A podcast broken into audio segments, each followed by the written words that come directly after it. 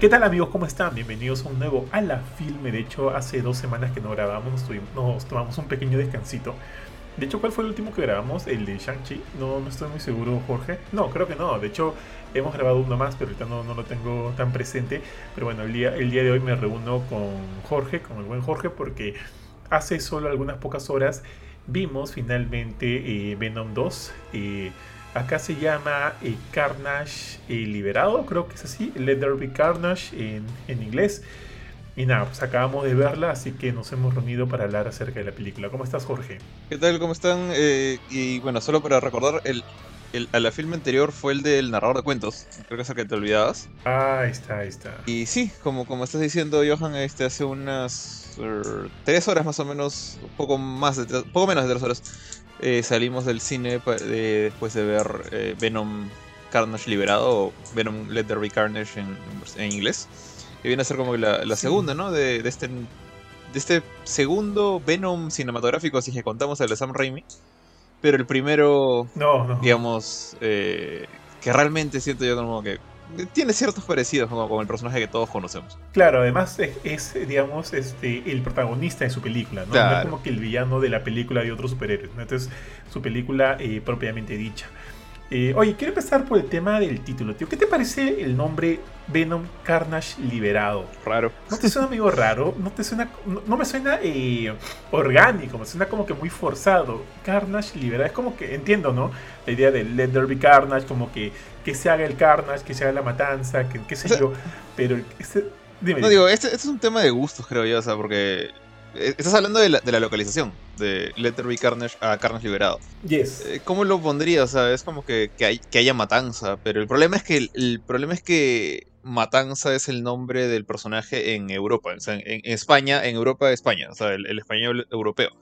Acá en Latinoamérica, pues todo el mundo lo conoce como Carnage. Nadie lo conoce como Matanza. Entonces, como decir, como que, que haya Carnage no tiene mucho sentido en, en español latino, supongo. Sí, o sea, de hecho, el título en inglés juega eh, a doble cachete, pues, ¿no? Por un lado, es como que. Eh, eh, o sea, que pase Carnage, ¿no? Que pase el desgraciado, que pase Carnage. Y aparte, también, como que ese juego de palabras que empiece la matanza, porque Carnage finalmente significa eso. En cambio, acá en, en latino, o sea, lo entiendo como que este es el turno de Carnage, ¿no? Carnage eh, Carnage liberado. Sí. Y, como que siento que funciona de una manera muy, muy ajustada, muy forzada. Y, y por si no me gusta, me suena bien tonto. Sinceramente me suena bien tonto. Hubiera preferido que quede como Venom 2. por último, ya, pues Venom 2, la amenaza de Carnage. Pues, no, creo que Venom 2 y Carnage. Creo que la amenaza de Carnage ya me suena como que estamos regresando a los 90, por si acaso. no, ya es demasiado. Puede ser. Pero sí. Puede ser, a, mí me, no me hace ruido. O sea, me parece raro de, hecho, ya voy a decir una vez, este, desde que me enteré del nombre eh, original, Let There Be Carnage en, inglés, yo sentí, pucha, esta es, es una oportunidad perdida, desperdiciada de parte de Sony de no poner el subtítulo Maximum Carnage. Así como, como hizo Marvel y Disney utilizar Civil War en esta película que fue... No fue para nada como el evento de Civil War de los cómics, pero estaba esta batalla entre el equipo de Capitán América y el equipo de Iron Man. Entonces había una pelea entre héroes, entonces Captain America Civil War y se aprovechó el nombre de, un evento de cómics como que, que, ya, jalaba el ojo, jalaba el oído. Acá tranquilamente pudieron hacer eso, o sea, no tiene que ser la misma historia. O sea, no está Spider-Man, por ejemplo, ¿no? Pero poner Venom Maximum Carnage, creo yo que hubiera jalado mucho más. Obviamente hubiera habido el clásico fan de, ay no, no es como en los cómics, falta el Demogoblin, falta la Gata Negra, falta Capitán América. Eso, esos nunca faltan pero el, nombre Maximum Carnage creo que tiene cierto peso y, lo hubieran aprovechado en este momento. Sí, mira, tampoco me quiero adelantar mucho, ¿no? Pero también el tema de.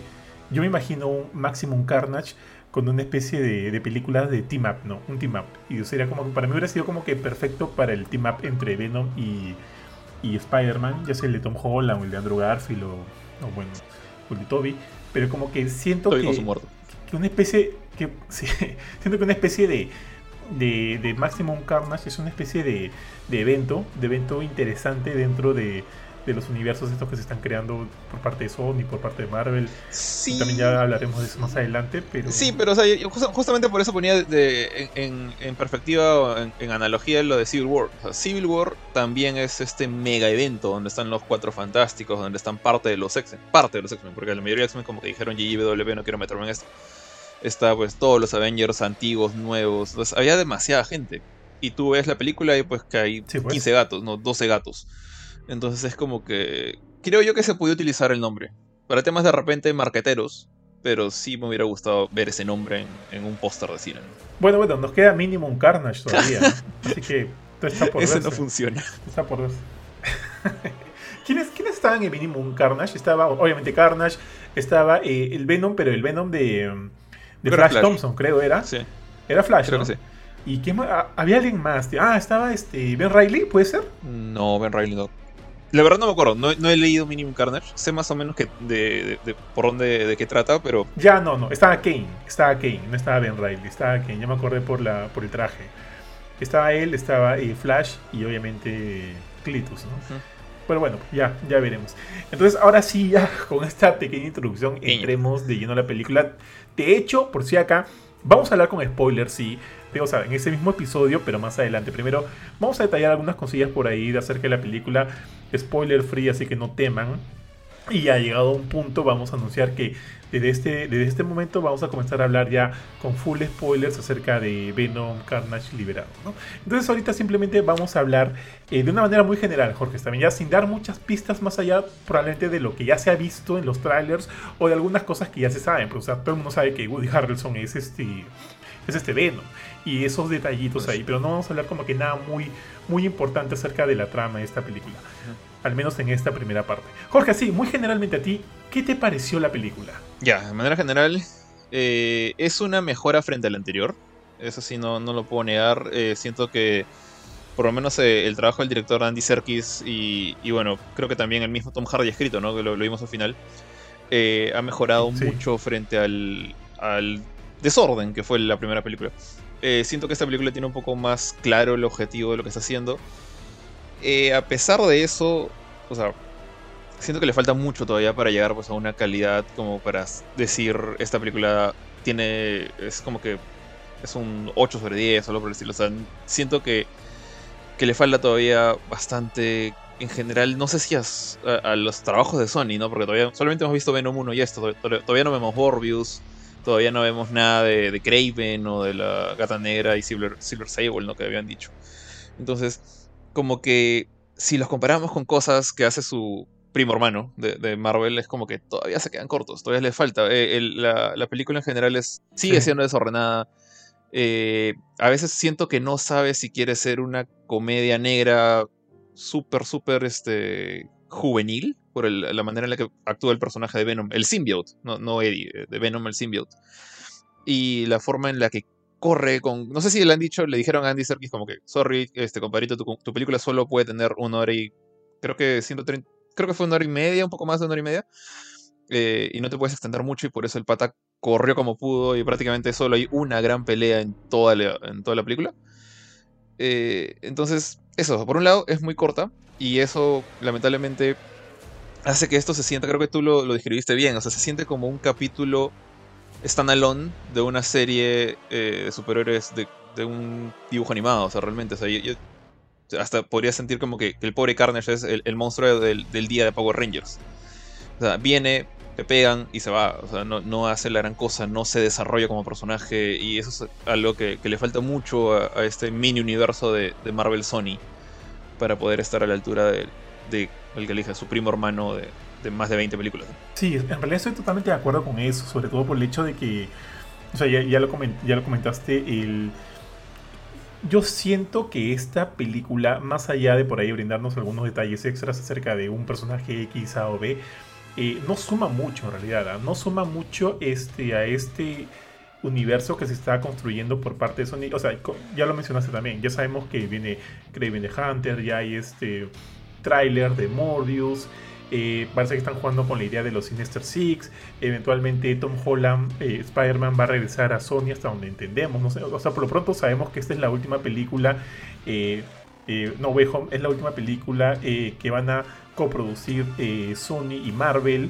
Así que sí, evidentemente hay un universo que se está construyendo por parte de Sony. Y yo siento que todavía no agarran el mollo. ¿ah? Es más, sin, sin, sin fantasear tanto, yo te diré que por lo poco, por el tráiler que he visto de Morbius, siento que va a ser algo muy similar a lo de Venom. Si bien esta película es mejor que la anterior, siento que igual van con los mismos ritmos, este, se tropiezan en las mismas cosas. Por ahí obviamente eh, visualmente creo que hay una, una, una, mejora, definitivamente hay una mejora. Creo que lo comentamos en un momento, sobre todo en el tema de las peleas se pueden disfrutar mucho más, por más que solo haya habido una, se pueden disfrutar mucho más, pero, pero igual siento que de por sí toda la historia eh, creo que está en función del espectáculo. O sea, tú vas a ir a ir y ver lo chévere que se ve Carnage o lo chévere que se ve Venom. A mí me gusta mucho el diseño de Venom, eh, excepto por el, porque, siento que aún le falta eh, el logo de Spider-Man ahí en el pecho, siento que le falta algo, pero igual me gusta el diseño de Venom, de Venom, me gusta el diseño de Carnage, y siento que toda la película está en función de eso, ¿no? De mostrarte algo grandioso, algo, algo bravazo, eh, y, y todo lo demás queda en un segundo plano. Si bien hay cosas muy chéveres, yo siento que no le suma mucho a este universo que se está construyendo. Siento que eh, Tom Hardy, bueno, Eddie Brock sigue siendo, eh, sigue siendo el mismo Eddie Brock para el final de la película.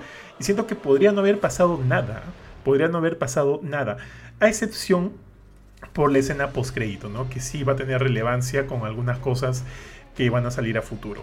Es, a excepción de esa escena, yo siento, yo siento que esta película en realidad no suma nada. Me hubiera gustado que este. Bueno, esto ya es un spoiler, ya.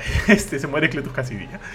Me hubiera gustado que siga, que siga Cletus, que siga Carnage en un futuro como una posible amenaza, este, como una potencial amenaza, me hubiera gustado que siga, pero al haber eliminado estas opciones, eh, siento que al final no te quedas mucho con la película. Y también siento que por eso dura tan poco de repente, mira, dura tan poco y es porque es hasta cierto punto relativamente insignificante en, en, para este universo que se está construyendo. No sé, tío, no sé. Ojo, no me parece pésima la pela, no me parece mala, es más, no me parece mala. Me, he divertido, sí, me he divertido. No me he reído, como justo estábamos comentando también la gente en el cine que se reía con varios chistes. Me recordaba, tío, a cuando cometí el error de ir este, a ver a Sumare 2, tío, al cine. ¿Qué haces eso? El, fuimos con el hermano de Mila, Mila y yo. Fuimos ya, qué chuna, fuimos a, este, y, cada vez que Cachín decía puta madre, una lisura. Tío, todo el cine, jajaja, se, se caga de risa. Yo me quería suicidar, weón. Porque a mí no me da, o sea, no me da risa eso. Como te dije en un momento, no sé si hemos perdido esa alegría de la vida de, de reírnos de, de, cosas más simples o qué sé yo, pero no, no, hay cosas que simplemente a mí no me dan risa, por más que siento que a todo el mundo sí le dé. No sé si el problema soy yo, el problema es este. lo demás, probablemente sea yo ya. Pero siento que esta película tenía, tenía un poco de eso. Tenía cosas que para mí no, no eran lo suficientemente este, eh, entretenidas. Más allá de eso, sí me divertí. o sea, me divirtió, sí. Me pareció una gran película, no. Mala película tampoco. Pero el, factor blockbuster creo que lo tiene. Porque es chévere. Ver a Carnage es chévere. Creo que el, este, Woody Harrelson como Cletus eh, la hace bien, la chunta. Me gusta, me gusta él como Cletus. Me parecía paja, me parecía intimidante. Es más, hasta por momentos sus ciertos rasgos me recordaba al Cletus del cómic. Y eso creo que está bien, está bastante bien. Pero hacia el final, como te digo, mi idea es que siento que la película termina siendo un poco insignificante para todo lo que se está construyendo alrededor de ella. Bueno, sí, de hecho, ahora que lo, que lo dices, sí, pues la película es como que si tú vieras ahorita, el, digamos, Venom 3, eh, después de ver Venom 1, es como que honestamente, salvo una, ya, lo que dices de la escena post-credits y, una cosa más que queda como un cliffhanger al final. Eh, sí, verdad. La verdad es que esta película se siente como un regreso a la época en la que. En la que cada película de superhéroes eh, empezaba y cerraba ahí nomás. Porque los estudios no esperaban que hubiera una secuela, no, no manejaban un universo interconectado. Es algo que hay gente que, mucha gente que aprecia eso. Honestamente, yo no soy una de esas personas. Eh, yo estoy muy contento con el universo unificado que ha hecho Marvel y Disney. Pero se he escuchado gente que dice como que, uy, no, sería mejor que, que volviera a la época como que se, manejara las cosas de manera independiente, como lo que hizo Nolan con Dark Knight, que, o con Batman, que lo hizo muy bien. Eh, pero justamente, incluso Nolan como que trató de dejar algunos hilos para unir sus tres películas. Esta de acá es es independiente totalmente. O sea, lo único que te, lo único que necesitas saber de la 1 es que Eddie tiene a Venom, o sea, tiene al symbiote. Eh, están viviendo obviamente unificados. Y eso es todo. y la verdad es lo mismo que vas a necesitar para ver la 3.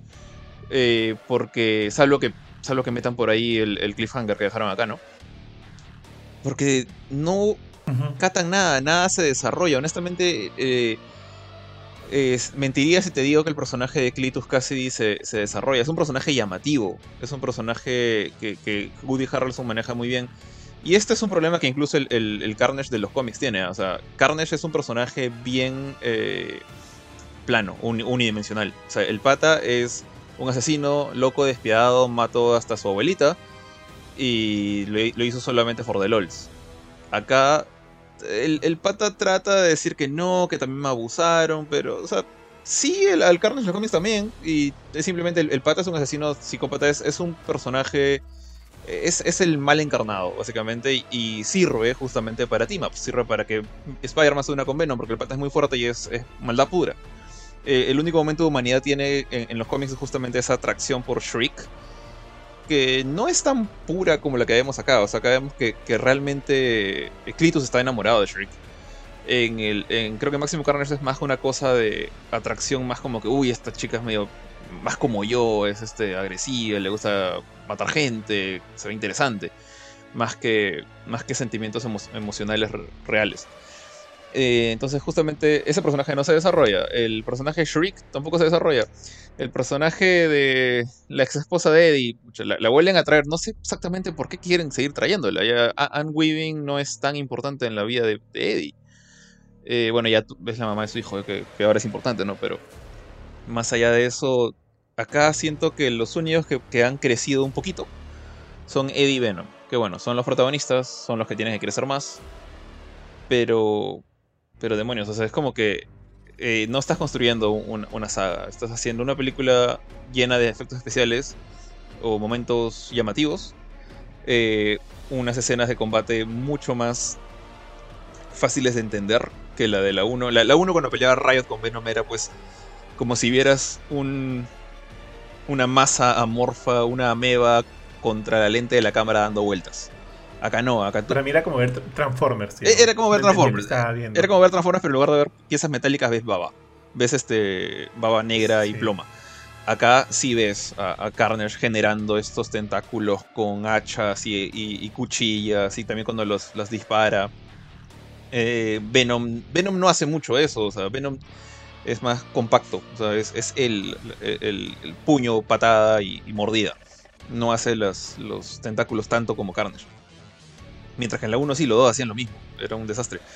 Acá creo que Andy Serkis de repente por su por su gran conocimiento de CGI, o sea, ha sido Gollum, ha sido César, o sea, tanto tiempo trabajando en eso, que sabe cómo, cómo comunicarte lo que hacen los monstruos de CGI. Entonces, eso sí, ha mejorado un montón la, la pelea. No sé si vamos a entrar a eso después en un rato, pero la única gran pelea está mucho mejor lograda que, las del 1. Que, que cualquier escena de la 1, que la de la moto, que la de la pelea en el cuarto, que la pelea con Riot. Pero eso es. Es. es pucha. Ya mira, si, quieres un buen ejemplo de lo que decía Scorsese de las películas superiores, esta es. O sea, es un, es un ride. Es un ride de, de acción, sí, tal cual, peleas y cero desarrollo de personajes más allá de, de Eddie y Venom. Y eso, que no es la gran cosa del desarrollo, honestamente. Tal cual, tío. Estoy totalmente de acuerdo justo con esa, con esa línea que comentas. Eh, y sí, como digo, yo siento que, eh, no hay mucho de lo que cogerte para, para dar el siguiente paso. Salvo, como ya dijimos, el, la escena post-crédito y por ahí de repente un, momento que, del cual también vamos a hablar más adelante, que también podría sí ayudar para, para un futuro desarrollo, una futura trama. Oye, justo ahorita que comentabas acerca de los personajes que sí se han desarrollado, aparte de Venom y Eddie, ah, ¿sabes quién más? Creo que por ahí podría entrar un poquito, un poquito en, ese, en ese mismo, esa misma categoría, el flaco de Anne. Este, yo recuerdo que la 1, ojo, la 1 la he visto una sola vez en mi vida. No me gustó mucho, para serte sincero, no me gustó mucho. Eh, pero lo recuerdo como un buen tipo. No lo recuerdo como que el el, el, flaco de mala onda de tu ex. No, recuerdo que quería, o sea, genuinamente quería ayudar a, Eddie cuando, cuando Eddie parecía estar mal. Además, creo que lo lleva a su consultorio para hacerle pruebas, análisis. Y lo recordaba como que un buen tipo, ¿ya? Y ahora tú lo ves un poquito, este, o sea, para las pocas escenas que tiene, obviamente, lo ves un poquito entrando en la mecha, ¿no? Ensuciándose un poquito eh, con la finalidad de ayudar o a Anne o a, o Eddie. Y eso me pareció paja, lo vi como que valiente, lo vi valiente, o sea, eh, él como una persona normal entrando en una pelea de simbiotes, monstruos que te pueden matar en una, este, ir y exponer de esa manera, me pareció interesante para su personaje. No me parece, obviamente, importante para la trama, ni más. no pasa más que allá de una anécdota pasajera, no pasa más allá de eso, pero me pareció chévere, me pareció paja. Eh, como que por lo menos le dan esa, esa onda de, de heroísmo, perdón, al personaje, lo cual me pareció paja. Fuera de eso, creo que Anne sigue siendo tan, este, tan unidimensional. Eh, por ahí creo que también quisieron eh, jugar un poquito con el personaje de la, de la Miss, de la Miss Chen, Chen o Chang, no, me acuerdo bien, de la, la que atiende el kiosquito en, en el barrio de, Eddie. Luego eso no hay como que personajes más allá, bueno, el, policía, y más allá de eso no hay como que muchos personajes, ¿no? Así que la película acaba, acaba ahí. Tío, quiero hablar del, ahora ya que lo mencionaste del diseño de Carnage, tío, que a mí me gustó mucho. ¿ah? O sea, antes de hablar de Cletus, quiero hablar un poquito de Carnage. Eh, o sea, yo recuerdo por las cosas que he leído en el cómic y en las series, Carnage ya como Carnage y este su simbiote, a, diferencia del de Venom, que el de Venom está como que totalmente pegado a su cuerpo y ahí se mantiene. El de, Carnage siempre está en movimiento, ¿no? Como que ves que por ahí se, hay como que pequeñas, este... ¿Cómo se le dirían eso? ¿Tentaculitos? Pequeños tentaculitos que se ve que se están moviendo de, de su diseño en el cómic, en, cuando lo he visto en la, en, la animación. Y siempre me ha parecido paja. Pero acá siento que son como que brazos tipo del Doctor Octopus que él utiliza inclusive hasta para moverse o para, para alcanzar alturas y demás. Alucina que eso me hacía recordar mucho al Doctor Octopus y no me gustaba tanto. No me gustaba tanto. Me hubiera gustado ver como que eh, una definición más clara de... O sea, yo, recuerdo que él utiliza una especie de hacha. O sea, con su, con su simbiote... Eh, le da la forma, le da la forma eh, a una especie de hacha para atacar a sus, a sus enemigos. Por ahí tenía como que una especie de, navajita, ¿no? Pero sentía que le faltaba la forma del hacha. Pero como, como, te digo, lo sentía más un Doctor Ock que, que algo netamente de él. O, de repente tú que tienes más experiencia con Carnage lo, lo ves de otra manera. O sea, Carnage normalmente no utiliza sus brazos para transportarse, o sea, no camina sobre ellos y acá en la película lo vemos hacerlo un par de veces. Eh, pero eso es más que nada, o sea, es un es, una es un pet peeve, es una, cosita súper tonta como para quejarme de eso, ¿no? Pero de que él suele utilizar sus tentáculos para generar cuchillas y hachas, eso es súper común de él. Es básicamente su, su modus operandi. Él todo el tiempo convierte sus brazos en, en armas punzocortantes. O sea, si no hacía eso, hubiera sido muy raro. Sorry, sorry, tío, ya. Sí, te decía que eso sí, eso sí está bien. Eso sí está bien, eso me parece chévere, pero me hubiera gustado que haya más de eso, porque cuando, cuando lo hacía, uno de esos tentáculos parecía una pequeña navajita en lugar de la tremenda hachaza que, ah. que, usualmente saca. A eso me refiero. Me hubiera gustado que sea más definido, ¿no? Como que lo ves avanzando y con sus tentáculos como si fueran hachas, cuchillos y demás, que es más típico de él. Acá yo sentía que eran tentáculos tipo el Dr. Ock, y uno de ellos como que con una pequeña navajita ahí para hacer un... O sea, lo, que él normalmente convierte en hachas en sus brazos. Eh, acá sí es cierto que faltó el hacha, o sea, al menos yo no recuerdo haber visto el hacha, el, hacha conocida, esa que lo venden incluso en los muñecos. Pero sus brazos, este, sus brazos centrales, digamos, los que nacen de, de, de Clitus casi, eh, sí eran como que cuchillas a lo, a lo Edward Elric, básicamente eran, eran espadas. Sí, sí. Eh, pero los tentáculos sí eran cosas que terminan en punta nada más, no, no eran tan definidos, no eran tan extraños. Pero a mí sí me gustó, honestamente, la forma en la que peleaba Carnage, eh, que era todo punzo cortante, que le, gustaba mucho hacer stab y stab. Entonces sí, sí me pareció baja. Me descuadró un poquito. Nada, de hecho también, me, gustó bastante el, color que tiene, o sea, no era simplemente, ya es rojo y punto. No, no era un Venom rojo, o sea, se le nota más flaco, más este, como que encorvado, más estirado. Eh, me gustaba que hubiera un tono negro alrededor de su cara. O sea, no es todo completamente rojo. O sea, tiene, tiene como un degradé negro. Me pareció simpático ese detalle. Que lo hemos visto, de hecho, en, cómics más modernos. O sea, ya con, pintura digital. Y lo que sí no me, no me cuadró, o, me descuadró un poco, era el hecho de que este Carnage es más grande que Venom. O sea, Venom normalmente ha sido siempre bastante musculoso. Eh, cambia. Es un tanque, claro. Cambia según. O sea, eh, Spider-Man. No, no, no es Venom. Pero Spider-Man negro es flaco. Venom, Eddie Brock es musculoso. Venom, Mac Gargan es enorme, es gigantesco. Eh, después, este, bueno, eh, Flash, eh, Johnson, Flash Thompson sí vuelve a ser flaco, ¿no? Pero el Venom de Eddie Brock siempre ha sido musculoso. El Venom de Eddie Brock de esta película o de la primera película se iba por ese lado. O sea, era un pata grande, lo hacía crecer a Tom Hardy, era musculoso.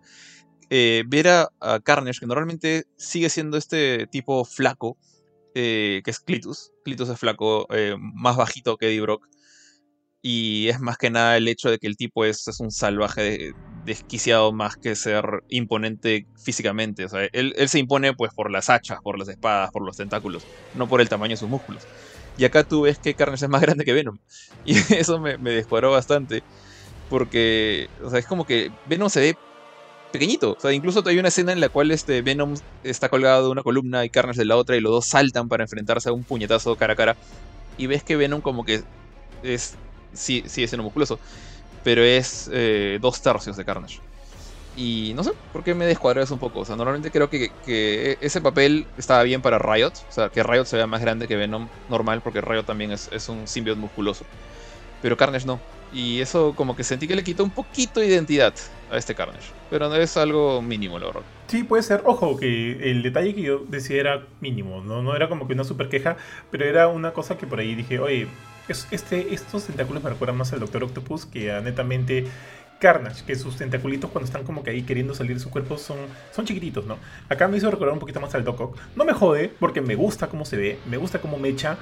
Eh, ya lo dijiste, ya ese, ese color rojito me parece bravazo, la forma de él como ya simbiote también es distinta a la de, a la de Venom. Eso también me gusta. Que sea más grande que Venom no, no, no me molesta. A mí en realidad no me molesta porque me hace sentirlo intimidante, este, impresionante también. Ojo que también lo, paja de, de, Carnage e, era que antes de ser Carnage tú conocías a, a, a, Cletus, a Cassidy, Cletus Cassidy, a Cletus Cassidy, sabes que el pata es un loco por completo, o sea, es un loco completo, es, es un, este, un, un em, es, un psicópata, pero así, ya, pero ya de los, de los nivel feo, feo, ¿no? Y, y, y, y es, esa idea de él la idea de él como psicópata y que a este psicópata le metes un simbiote ya como que por sí da miedo, de, ya da miedo, da bastante miedo. Entonces, este, yo sentí que ahí le faltó un poquito de punche al mostrarnos a, a, a, Cletus, ¿ah? alucinado. Si bien yo creo que Woody Harrelson la ha hecho, la ha hecho, o sea, la ha hecho linda, yo creo que la ha hecho bien. Con lo que le han dado, creo que ha hecho algo decente, porque su Cletus, su me parecía paja, pero yo no, no sentí en él este, este tremendo... Eh, ¿Cómo lo dijiste tú hace un rato? Bueno, en realidad lo dijiste, lo dijiste al inicio, ¿no? Que Cletus, Cassidy o, Carnage siempre ha sido una especie de, fuerza de la naturaleza del mal. Sí. Es como que no, no va más allá de eso. Es, es, un, es un personaje unidimensional que simplemente sirve para eso. No hay más, más desarrollo aparte de, que, de que sabemos que en algún momento de su niñez fue abusado también y demás y demás y demás. Entonces, si bien la película por momentos te describe esto con el Cletus de, Woody Harrelson, siento que al final eh, este, no, me no, me terminó de convencer o, no me termina el de asustar. O sea, por ejemplo, a lo que yo voy. Yo de por sí antes de temerle a Carnage, le temía a Cletus. Porque Cletus, toda la cara lo ves de un loco psicópata. Y a este loco psicópata, tú le sumas el poder de, un simbiote, es como que ya, pucha, pucha, sí, a mí sí me. de chivolo me da un toque de miedo, ¿ah? A mí Carnage de chivolo me da miedo. Eh, a Woody Harrelson, como Cletus, no me, no me generaba ese temor, sinceramente. Yo siento que, o sea, acá de repente el, mismo Serkis, el mismo Hardy, cuando, cuando escribieron y, bueno, eventualmente Serkis dirigió la película, eh, han tratado, han sabido esto, o sea, sabían que, que, Cassidy era más, como, como tú dices, una fuerza de naturaleza, es, el malo maloso, no es más, no, no es como Magneto, que, tiene una razón de ser malo, entre comillas, o no es como, no, este... No sé, incluso... o sea, no hay, no hay manera de empatizar, o sea, es como que lo ponen... Claro lo ponen como un personaje de la cual no puedes empatizar de alguna o sea, El tipo está hecho, o sea, el personaje está hecho para eso. O sea, el personaje está hecho para ser un asesino. Es como, en cierta forma, como el no, no sé si decir, el Joker es un personaje mucho más complejo, pero la base es similar en el hecho de que no es un personaje redimible. Eh, entonces, eh, Carnes es justamente eso, o sea, no es alguien que vas a ayudar o que, puedes, como con, quien puedes contar para una, cuando viene un malo más grande. él bueno, creo que una vez nomás Venom lo utilizó justamente en, en Venomverse. Utilizó a Carnage como una especie de as bajo la manga. Eh, ni siquiera el Carnage del universo normal, era de, un, de otro universo. Eh, pero es, este pata no puedes confiar en él. No puede hacer un team up con, con Carnage para ganarle a otro villano. No, no tiene nada redimible dentro de él. O sea, cualquier, casi cualquier otro villano de Spider-Man, o sea, el Doctor Octopus, el mismo Venom, Craven, todos tienen algo de honor. Este no. Este, este es, full maldad. De repente por ahí otro que es similar, ¿ya? Pero entonces yo creo que el, director y el escritor sabían eso y dijeron, bueno, vamos a darle una motivación un poquito más compleja que simplemente las ganas de, y la sed de sangre, las ganas de matar y la sed de sangre. Entonces hicieron un poco más fuerte esta relación con Shriek, que, que se querían desde niños, que tenían este, este, este lazo entre los dos, que se protegían porque los dos eran fenómenos, eran, eran raros, nadie los quería.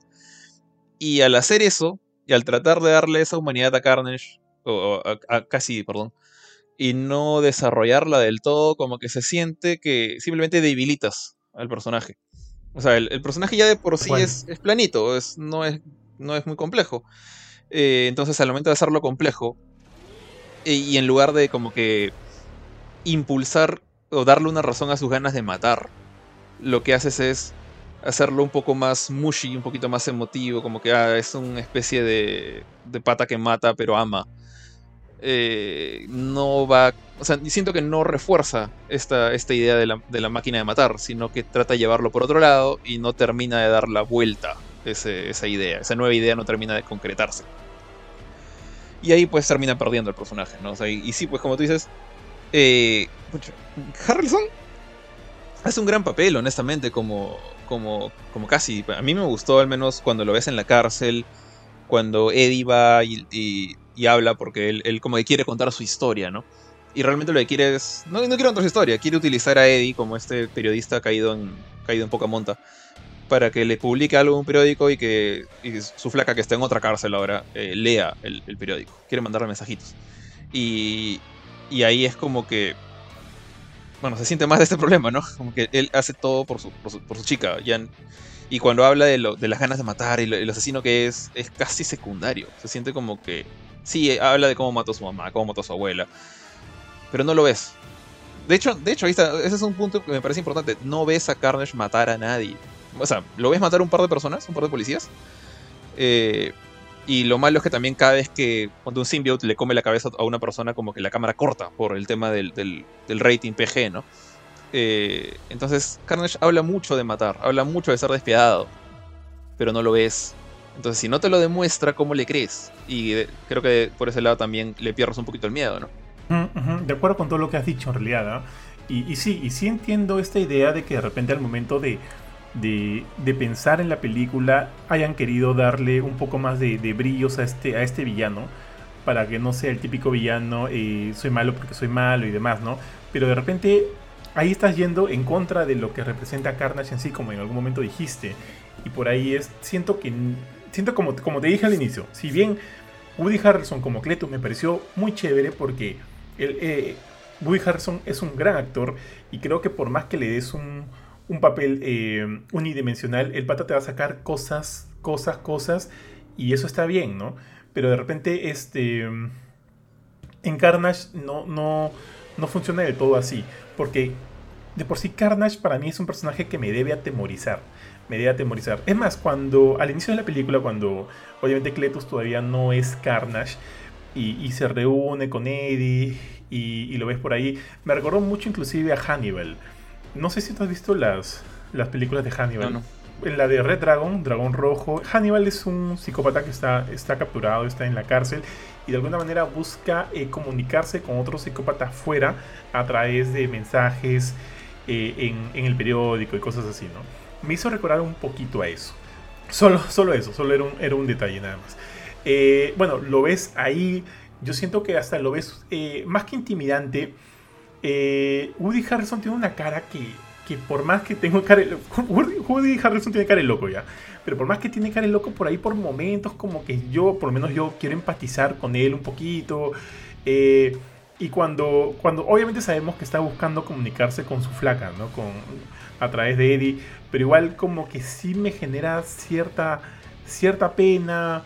Eh, no es sino hasta que él decide morder a, a Eddie que, que, es como que recién su primera reacción de, de hombre loco, demente y desquiciado. ¿eh? Para mí, para mí, para mí.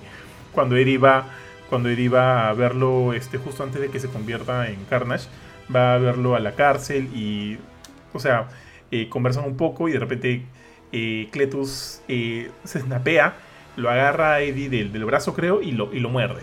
Lo muerde y es ese momento en el cual entra en contacto con la sangre de, de Eddie y por ahí nace, nace Carnage. Obviamente él, él, lo muerde, o sea, Cletus muerde a Eddie sin saber que al hacerlo iba a coger un poco del simbiote que, que tiene Eddie, ¿no? Entonces eh, el hecho de morderlo, de morderlo de la nada y demás es cuando ya puedes ver, o sea, puedes ver más allá de, de, lo que sientas y lo que sea, puedes ver que aquí este es un hombre desquiciado, ¿no? Totalmente desquiciado. Me hubiera gustado ver un poquito más de esas cosas, de eso, para, para que me vendan a un psicópata por todo lo alto. ¿eh? Eso es lo que siento que yo, bueno, para mí ha faltado un poquito.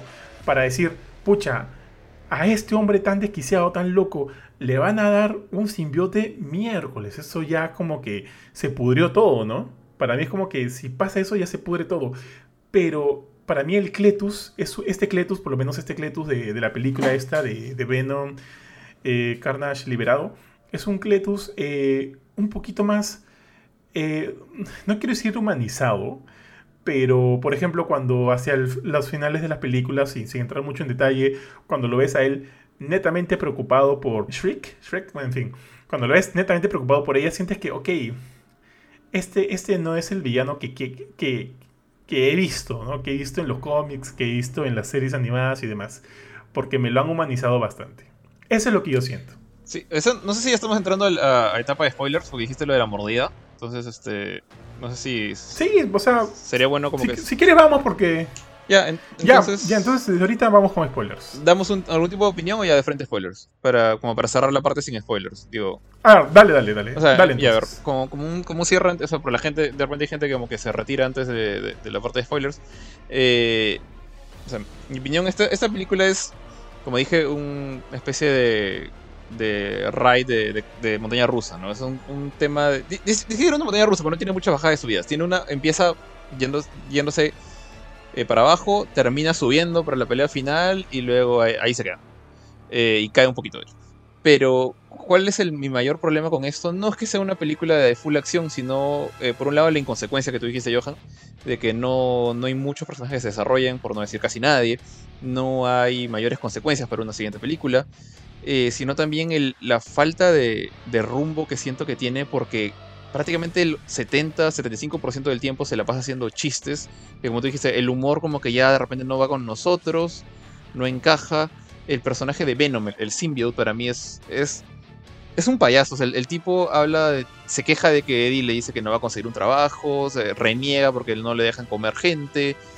Eh, siempre está que, trata de hacer la, vida imposible como un niñito en, en, engreído a Eddie cuando, no sé, cuando tiene que ir a entrevistar a Clitus casi antes de la entrevista le hace roche, que no es un buen reportero, que es un desastre, que dejó ir a su esposa. Eh, me parece muy extraño ese, take, esa idea de Venom. O sea, Venom siempre ha sido un personaje más... Normalmente Ven, Venom, Venom, el, el symbiote, eh, va a ser raro, pero ha sido el, el personaje en los cómics para mí el personaje pasivo de la relación. O sea, es como que el que se preocupa por Eddie, sí. Pero se preocupa por Eddie de una manera como un perrito por su dueño. O sea, eh, que, no le, que no le pase nada, lo cura cuando lo hieren, eh, le pide que, se aleje del peligro a veces cuando ve un simbionte más grande. Cuando llega Null, por ejemplo, le, demuestra miedo. Eh, es más un animalito. Es, es un animal muy fuerte. Es, es, como si hubieras domado un león, básicamente. Acá, en cambio, es, es un niño pedante, muy molesto. Y los chistes no me, dan risa, justamente a mí al menos. Escuché mucha gente en la sala a la que se rió, así que de repente simplemente no es para mí ese humor. Pero, entonces tu película va a ser por ese lado, va a ser una película de chistes tontos o, o de gusto, no sé, para jóvenes y niños. O va a ser una película de acción con momentos peligrosos como este asesino serial que, bueno, que no ha matado a mucha gente en, esta, en este universo con superpoderes y, y, se va a pelear con otro monstruo con superpoderes. ¿Qué, ¿Qué, cosa es tu película? Entonces siento que no sabe por dónde ir eh, el, el, el, guion y, y, la película como, consecuencia. Entonces, justamente es, siento que es un regreso, un, poco regreso a esas películas antiguas de superiores que es como que, ah, vamos a aprovechar nomás el, nombre y, sacar unos cuantos milloncitos. Y así se siente, por un lado. Se siente que es algo completamente.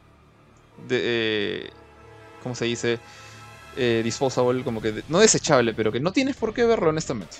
Si quieres, espérate a la siguiente película, no te vas a haber perdido nada. Solamente la aparición de carne si es que te gusta mucho el personaje. Y con eso, bueno. No voy a poner un número a la nota hasta el final del podcast, pero diré que no estoy muy satisfecho con la película, pero es entretenida, se deja ver. Sí, de acuerdo, es entretenida, eso de todas maneras. Visualmente se ve muy bien, visualmente se ve muy muy bien.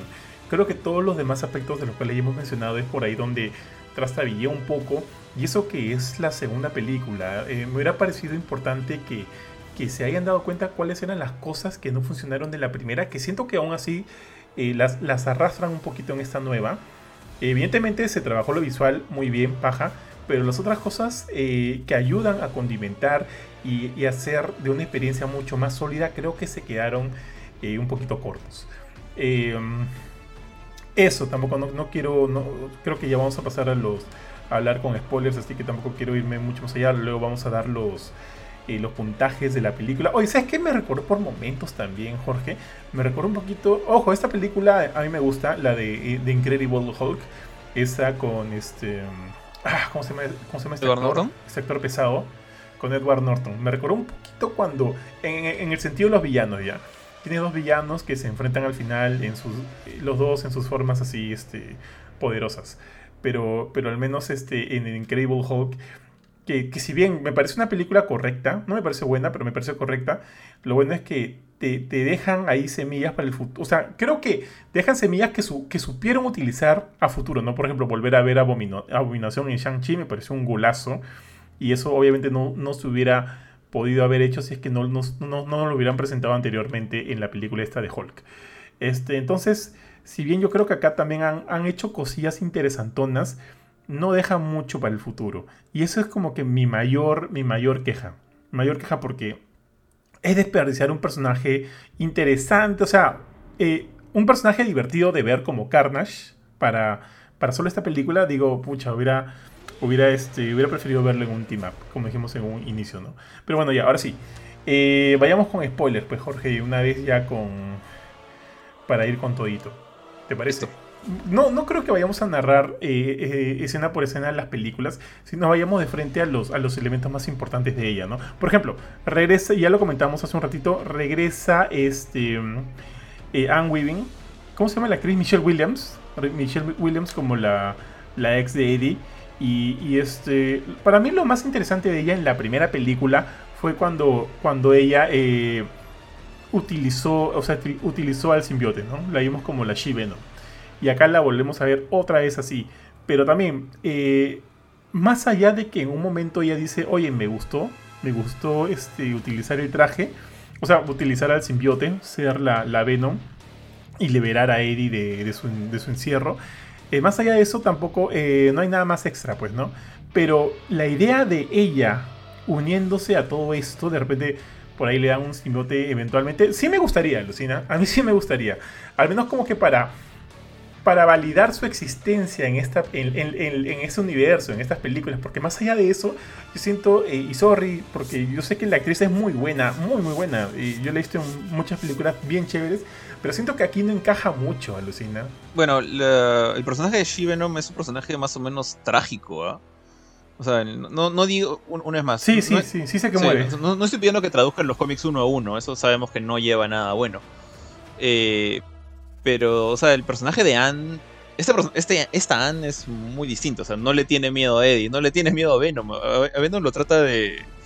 De, de mascota, o sea, le, le, le, es como que le dices, sal, muéstrate, háblame, ¿dónde estás escondido? Cuando, cuando habla con la, cuando Venom se esconde dentro de la señora Chen, de esta señora que, que, cuida la tiendita abajo del departamento de Eddie, y es Anne la que le dice, Venom, estás ahí, sal, muéstrate, no te escondas, yo sé que, yo sé que estás ahí, ¿dónde está Eddie? Y Venom como un perrito asustado como que se, asoma a través de los ojos de la señora Chen. Y, o sea, esta Anne es muy distinta, y, Venom también es muy distinto a, cualquier, cualquier versión que conozco. Entonces, el hecho de que usa She-Venom creo que no es tan raro, o sea, es como que ya son patas, Venom y ella son, son amigos, entonces Venom no le va a hacer nada, y no creo que le cause un trauma que la, que la lleve al suicidio, no como en los cómics. Pero que le den su propio symbiote, no sé qué, tan, qué tantas intenciones tiene, tiene Sony de hacer eso, ¿ah? porque sé, que hay, hay para regalar, o sea, tú, tú puedes este, contar, pucha, fácil hacer un, vender symbiotes por docena en el universo Marvel. De que hay, hay, pero Han nunca tuvo un symbiote propio fuera de Venom. Entonces, no sé si quisiera eso. Creo que, creo que está bien su personaje como está. No sé qué tanto más le puedan sacar el jugo a ella, porque se está casando con otro pata, se está alejando de Eddie.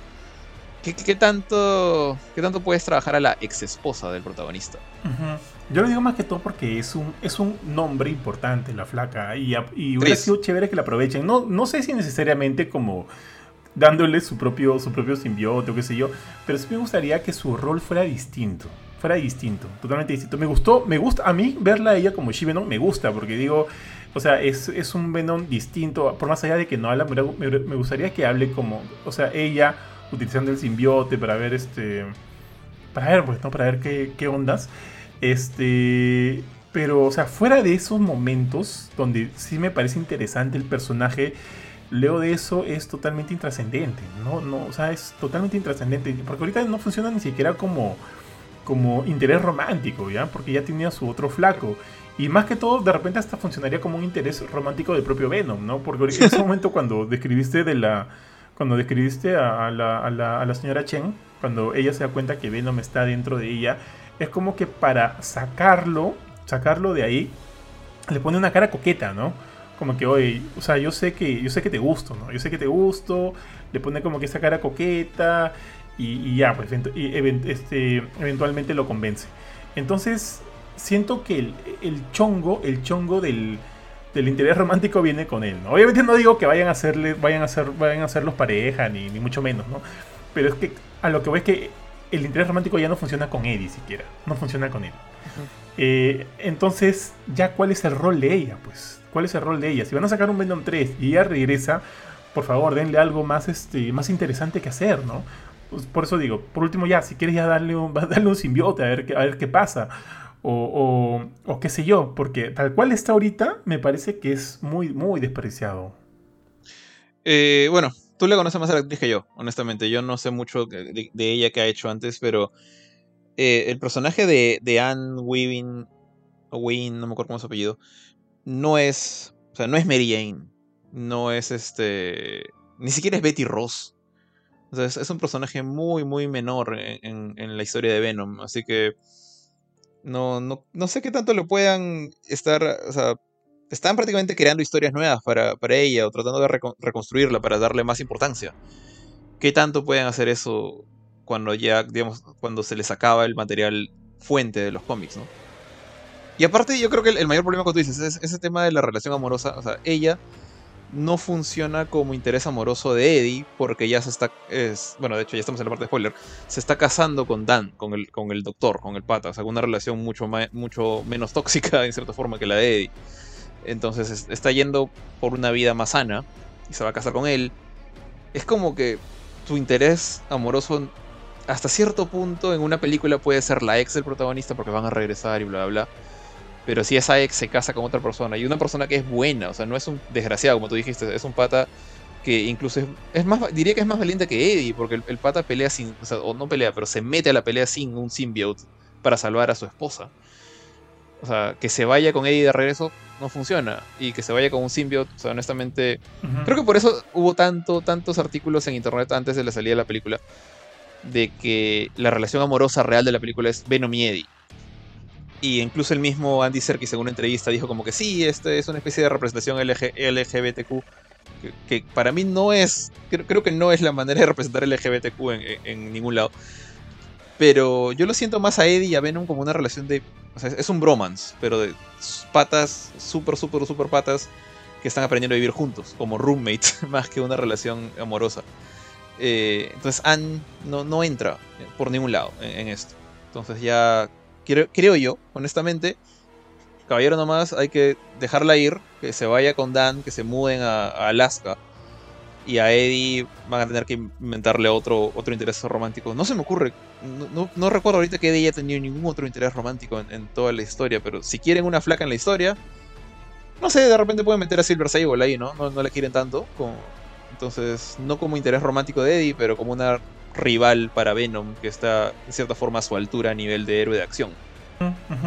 Ojo que, que o sea, la idea no es necesariamente meter un interés romántico, ¿no? Yo creo que la película funciona mucho mejor sin eso. Eh, y, sí, y, estoy totalmente de acuerdo con el, con el elemento del bromance. Me gustaría más que, que, este, que sigan apuntando a eso. Me gusta, me gusta mucho, me gusta, a mí me gusta ver, eh, digamos, cómo se adaptan a la idea de convivir juntos, ¿no? Porque finalmente este, te, da, te da la idea de que ambos se necesitan y, me gusta ver eso. Pero no me gusta que lo grafiquen como lo han estado graficando, ¿no? Como este tipo de, de comedia, em, de comedia de situaciones. Parece una sitcom cuando vemos a, este, a Venom preparándole el, el desayuno a Eddie y, este, o sea, no sé, no sé por qué no, no, no, disfruté mucho ver esas escenas porque me, me, angustiaban un poco, me estresaban un poquito. Sí te lo dije, creo, en el cine. Sí. Creo que, o sea, por momentos está bien, pero sentía que como que todas sus interacciones eran iguales. Eran iguales, iguales, iguales. Y en un momento era como que ya, ya me cansé, ¿no? O sea, este me, me frustran. En lugar de divertirme, a mí me frustraban, alucinadas, me frustraban un poquito. Eh, y es, fueron justo en esos momentos en los cuales por ahí pestañé un poquito durante la película. También, bueno, fuimos luego del almuerzo, así que también estábamos con, bueno, al menos yo, ¿no? Con un poquito de sueño de post-almuerzo. Pero en, es justo en esos momentos de las interacciones entre Eddie y, y, Venom, era que se me hacía larga la película. Se me hacía un poco tediosa. Porque yo no, que, no me gustaba ver cómo interactuaban entre ellos. Me parecía muy aburrido. Muy aburrido porque era siempre la misma nota, ¿eh? la misma nota. O sea, Siempre, siempre, siempre. Era como tener una guitarra y una sola cuerda y un solo traste. Solo tocaban la misma nota, la misma nota, la misma nota, sin darte un poquito más. Hasta el momento en que se separan. O sea, el simbiote lo abandona a Eddie. Esa parte me da risa. Lo abandona a Eddie y, y va buscando otros, otros hosts, otros huéspedes, ¿no? Y, e, es ahí donde ya podemos verlos a los dos de manera distinta. Eso me gustó de la película, Lucina, porque ves a Eddie como Eddie y ves a Venom como Venom, ¿no? Cada uno con sus propias este, preocupaciones. Creo que la... O sea, tú veías ahí la idea de cómo Venom extrañaba a Eddie porque no encontraba como que un, este, un, host que, que... Un host ideal para él. No sé si, si podría decírsele así. Pero vemos que que como que está matando a sus hosts, ¿no? El, mismo... ¿Los está matando? Eso no entendí del todo, ese Jorge. No entendí bien, o sea, el Venom ahí dejó bien claro que puede tomar control, porque te acuerdas que agarró a un, este, a un pordiosero ahí que está llevando su carrito de compras y lo utiliza para destrozar la moto de Eddie. Entonces, es como que es un tema, yo imagino que simplemente de fuerza de voluntad. ¿Quién, quién toma el control? ¿Quién es más fuerte de quién? Y, Venom podría haber hecho eso con cualquiera, pero lo, que, lo otro que entiendo es que justamente estos hosts que ha agarrado, como esta señora de la, bicicleta o, el chivolo que, regresa vomitando ¿no? a, la, tienda de la señora Chen, eh, simplemente están muy fuera de forma, son muy, muy débiles frente a Eddie, que es más o menos atlético. Eh, porque el, el ah, simbiote te, Bueno, estoy utilizando la lógica de los cómics acá, pero el simbiote consume en el sentido de que te te cansa. O sea, realmente, eh, acuérdate lo que pasaba con Peter, ¿no? Que, él estaba todo el tiempo así ojeroso, todo cansado, porque el simbionte no lo dejaba dormir. El simbionte tomaba su cuerpo y se iba de paseo en la noche. Entonces, este.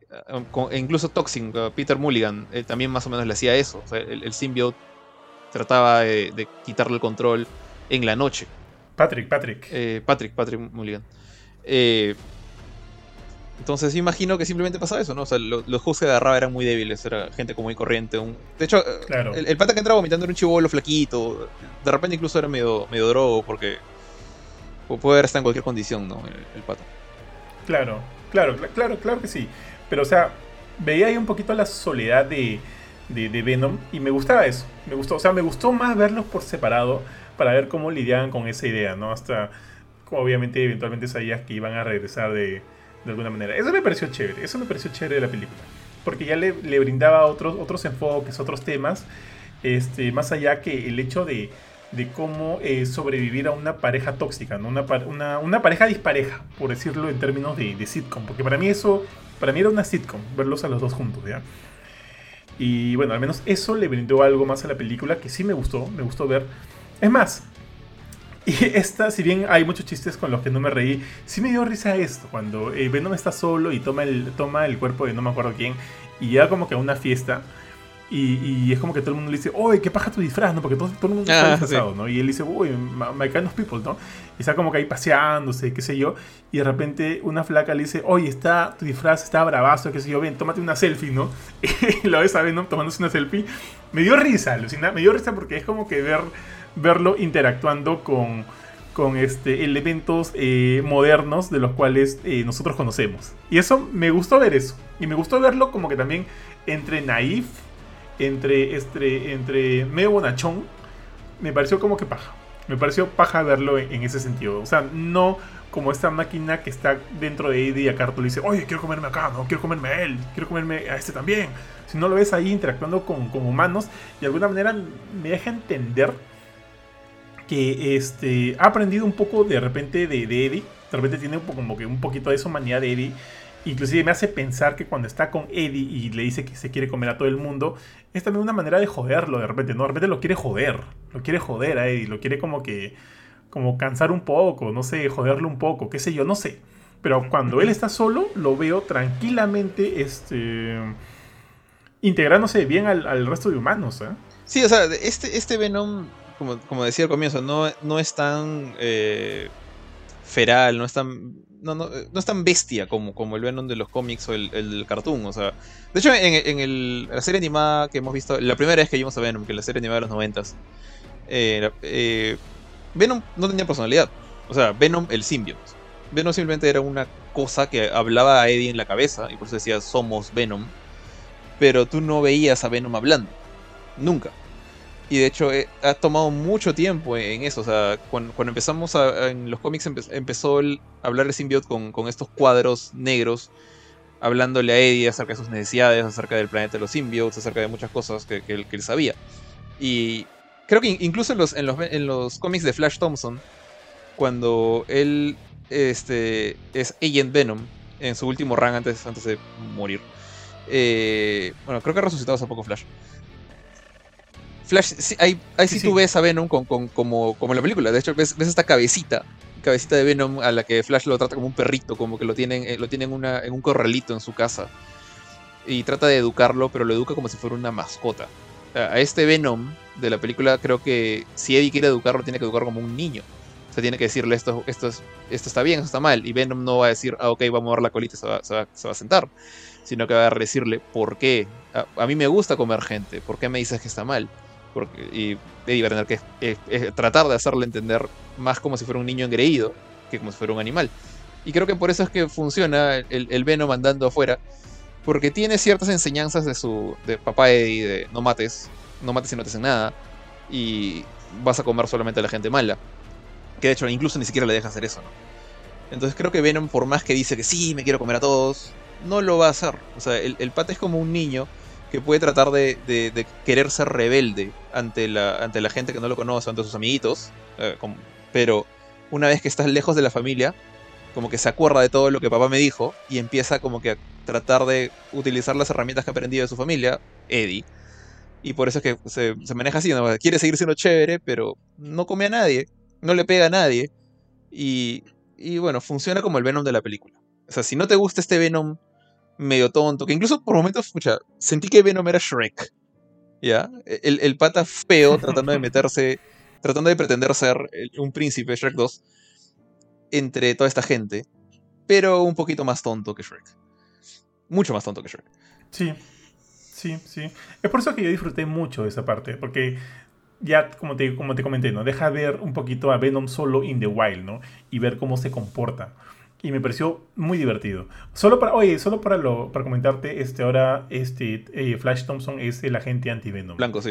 Es su sí, es sí, sí, ya, ya lo revivieron, ya No, o sea, de hecho, no, e, él era anti-Venom y murió como anti-Venom. Murió en las manos del Red Goblin. Y hace poco en, King, King, in Black creo que resucitó otra vez como anti-Venom. O sea, de hecho ahorita su, como te digo, ¿no? Su, su current alias sería, ¿cómo diría? Su, su alias actual es agente anti-Venom. Y está, bueno, está, este, está así ahorita. Pero bueno, ya, regresando a la película. Oye, eh, ya, eso por un lado de, eh, en cuanto a Venom, al simbiote.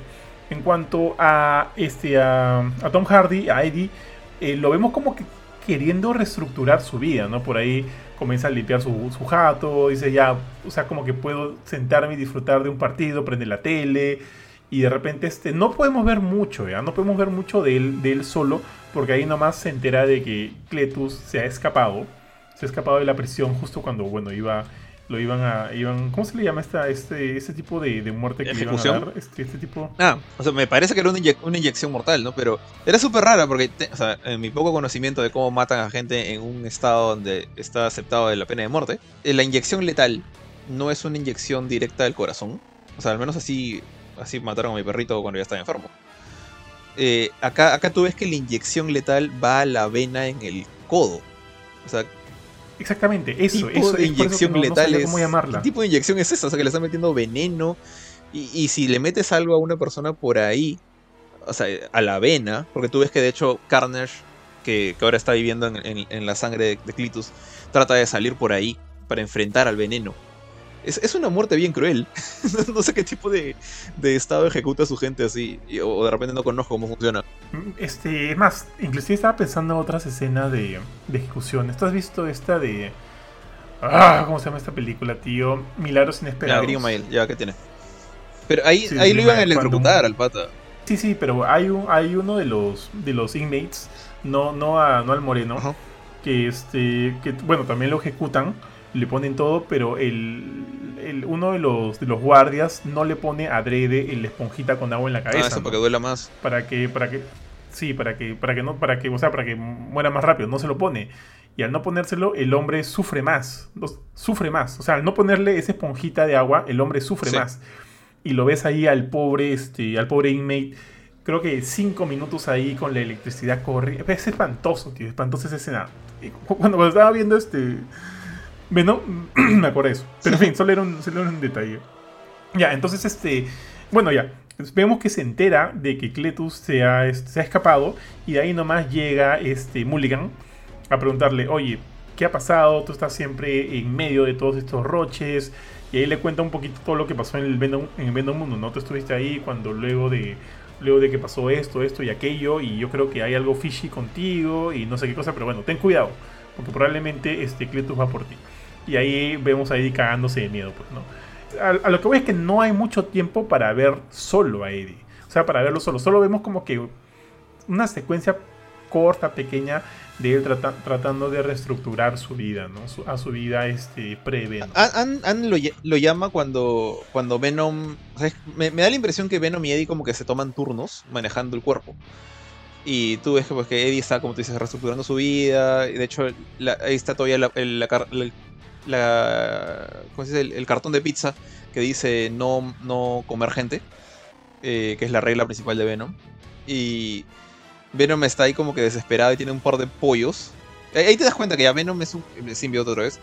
Es un payaso, o sea, realmente es, es un niño engreído, tonto, chistoso. O sea, es un payaso, o sea, si, si la gente espera un Venom tenebroso y cosas. Bueno, para mí el simbiote nunca ha sido así, el simbiote para mí es un perrito. Un, un perrito muy grande con, con dientes muy grandes.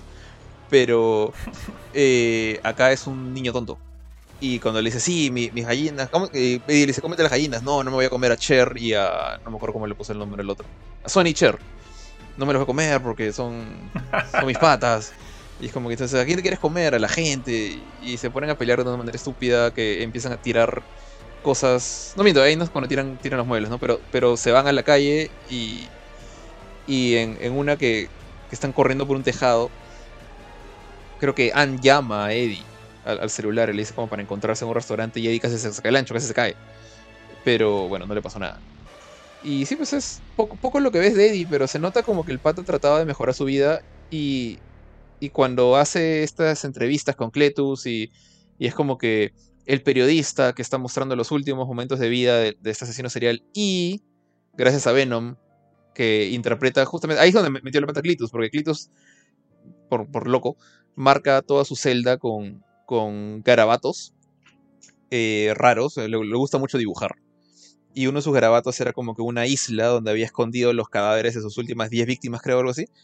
Y Venom le dice, mira, o sea, es una, es una isla, como que le dice, eh, como Venom parece que tiene eh, mem- memoria fotográfica, le dice a Eddie, dibuja esto, y, y lo controla y le hace dibujar cosas en papeles. Y justamente el hecho de encontrar a las víctimas en una isla que nadie, ningún policía había encontrado, hace que Eddie se vuelva súper famoso. Porque Eddie, en lugar de llevarles información a la policía, el pendejo lo lleva a. lo, lo hace público. Y él se lleva toda la fama. Entonces, este. como que empieza a ganar otra vez un poquito más de control de su vida, pero no le dura mucho. Tal cual, tío, tal cual, tal cual es así. Oye, alguien del cual todavía no hemos hablado mucho es acerca de Shriek. Ella, tío, este. Ella es una buena actriz. No sé si tú has visto Moonlight. Ella hace del papel de. de- ah, ¿Cómo se llama en Moonlight? Paula. Y me parecía como que muy, muy buena. Acá obviamente la vemos, este. um, eh, no vemos mucho de. Sí vemos algunas inconsistencias, ¿no? De hecho, tú me hiciste notar una. Me acuerdo que cuando lo vi, sí, sí me pareció medio raro. Este. Es, es cuando. O sea, tú, a ella la vemos desatada, ¿no? Queriendo buscar venganza por quienes la, le hicieron mal. En este caso, ese detective, quien eventualmente se convertiría en Toxin. Quiere matarlo y todo, y, va e intenta matarlo varias veces porque al final no muere el detective. Y en un momento cuando ya Carnage está totalmente desatado, ella le dice, no, oye, ya fue, como que bájale las revoluciones, no así, no así. Ese es el único momento en cual se le ve alguna especie de humanidad a este personaje que siempre estuvo como que durante toda la película como que, ah, te voy a matar, te voy a matar, ah, yo soy mala, yo soy mala, ¿no? Y luego vemos esto. Es raro, ¿no? Es raro. Yo creo que hay un problema de edición bien feo, tío. De la nada se volvió buena por 10 minutos y luego se murió. Sí, sí, a eso, a eso, a eso. Ya, a mí, a mí también me descuadró mucho. O sea, eh, porque el problema es que también, como, como estamos discutiendo, no o sea, realmente no sé si quieren que, que Clitus se sienta como un personaje simpatético, como que dices, pobrecito, el pata nadie lo quiso, solamente tiene un amor en su vida y, y quiere protegerle, quiere casarse con ella y, y por eso es que hace las cosas que hace. Eh, o es verdaderamente un, criminal peligroso que mata gente y, quema casas y, tiene que ser detenido, como prácticamente todo el mundo te dice. Y Shriek se supone que es igual, entonces también al mismo tiempo me confunde al mismo nivel. O sea, Shriek es alguien que está en la cárcel aparentemente porque hizo cosas malas, no simplemente porque era una huérfana que nadie quería. O sea, algo hizo después de que estaba en esta casa de huérfanos con Clitus que ya había matado a su familia. Eh, para terminar en la cárcel es porque algo mal hizo.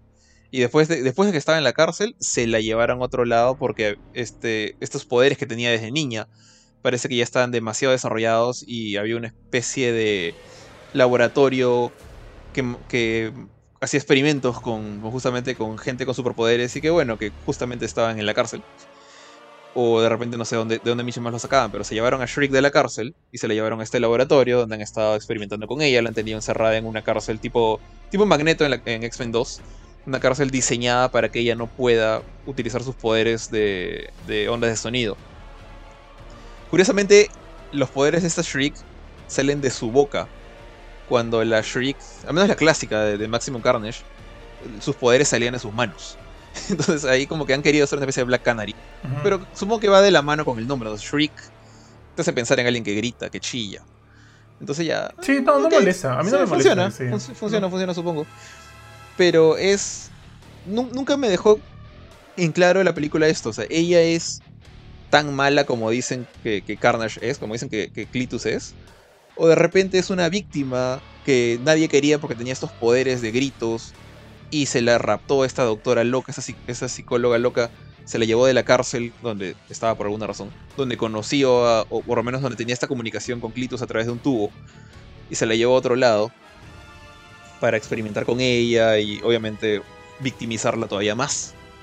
O es una asesina igual de salvaje, porque todo el tiempo es mala, mala, mala, mala, mala. Hasta que de la nada dice, le dice a, Clitus, no, eh, Clitus, esto es demasiado, deténlo, detén a tu symbiote. No sé de dónde Michi le salió la conciencia. Porque hasta antes de eso, ella tenía el roche con Mulligan, que era este policía que, la arrestó y la llevó justamente a este laboratorio y en el proceso de transporte él le mete un balazo en defensa propia para esto, porque la chica trató de gritar en la cara. El grito lo deja medio sordo al pata y ella, y ella termina medio tuerta porque le tira un balazo que falla el, disparo, pero la deja inconsciente. Mulligan pensó que estaba muerto por esto. Entonces le tiene rabia a Mulligan. Y yo creo que si, si era un personaje simpatético, no hubiera sido tan cruel como lo fue. O sea, la, flaca no es como que le grite y le revienta los tímpanos y luego le mete un balazo. No, o sea, lo, lo juega con él, lo tiene como, como básicamente gato a su presa, lo lleva, bueno, se le escapa, se le escapa la presa, y cuando llegan arriba lo ahorca con una cadena, lo tiene agarrado, y en lugar de matarlo ahí en el acto, lo tira, o sea, lo deja colgando, básicamente. Y yo juraba que estaba muerto para esto. Yo pensé que, que Mulligan se había muerto, porque le tira una patada mientras está agarrando la cadena. debió dislocarse el cuello o algo. Pero un personaje que, demuestra cierto nivel de maldad de la nada le dice a Clitus, detente, no la mates. asumo que eso es lo que le dijo, porque le dice literalmente eh, como que detente, esto es demasiado. Y Carnage no había matado ni una mosca hasta el momento. Carnage solo le tenía agarrada a Anne de la pierna. ¿Qué es lo que es demasiado? ¿Qué cosa había hecho? No, entendí, como tú dices, de repente hay un director's cut que me explica mejor esto, porque sentí que algo, algo se quedó en el aire ahí. Carnage no había hecho nada todavía. Totalmente, y aparte, como te digo, ¿no? Desde un inicio te, te pintan que, que Shriek es, este, es mala malosa también, porque es ella quien rapta a Anne y la lleva con, con Carnage. O sea, como que no tiene escrúpulos para involucrar a gente que. a gente inocente, ¿no? Entre comillas, gente inocente dentro de toda esta. este. de todo este derroche. Y al final la ves preocupándose por Anne cuando le dice a Cletus, oye, oye ya fue, ¿no? Ya, ya mucho, mucho. No, le hice, no le hice más. Este, entonces no entiendo, es como que me parece un personaje raro, como que de repente ahí hay un problema de edición. Eh, no sé en qué momento han, cortado algo que no hemos visto de ese personaje, porque desde el inicio nos la pintan como alguien, alguien resentida, ¿no? Alguien que, vive con las ganas de vengarse por una situación específica y que ha estado como que este, encerrado bastante tiempo de, durante su vida y no sé si han experimentado en ello, no, no sé pero este, no, nos la pintan como, como, te digo, ¿no? Con alguien con mucho resentimiento. Y al final como que para dar este, este, este cambio medio raro, a mí me, sí me descuadró mucho. Es, como que... Me hizo, pensar que había un error. Me hizo pensar que había un como error. Que yo, ya maté a mi policía. Tú, tú no matas a nadie. Ahora somos buenos. Es como, es, como, en Dexter, tío. ¿Te acuerdas de esta temporada donde estaba Julie Styles? Que tenía también su, su Dark Passenger pero, pero una vez que matan a quien le hizo daño, es como que desaparece y le dice a Dexter, bueno, yo ya no tengo ganas de matar a nadie, tú sigues con Ah, la, otra flaca, la, rubia. Sí, la rubia, la de 10 mm, razones que por las que te odio, 10 razones que odio. La, la, la más joven, no la primera, no, no, la segunda. No me acuerdo cómo se llama la segunda. La, segunda yo la recuerdo por más efecto más. Pero bueno, ya. La de, la de, la de Chuck. Sí, no, e, ella no. La que se queda con, con Harrison. Claro, no, ella no. No, ella no. La otra, la de. ¿Cómo te digo? La de la película. No sé, bueno, fácil.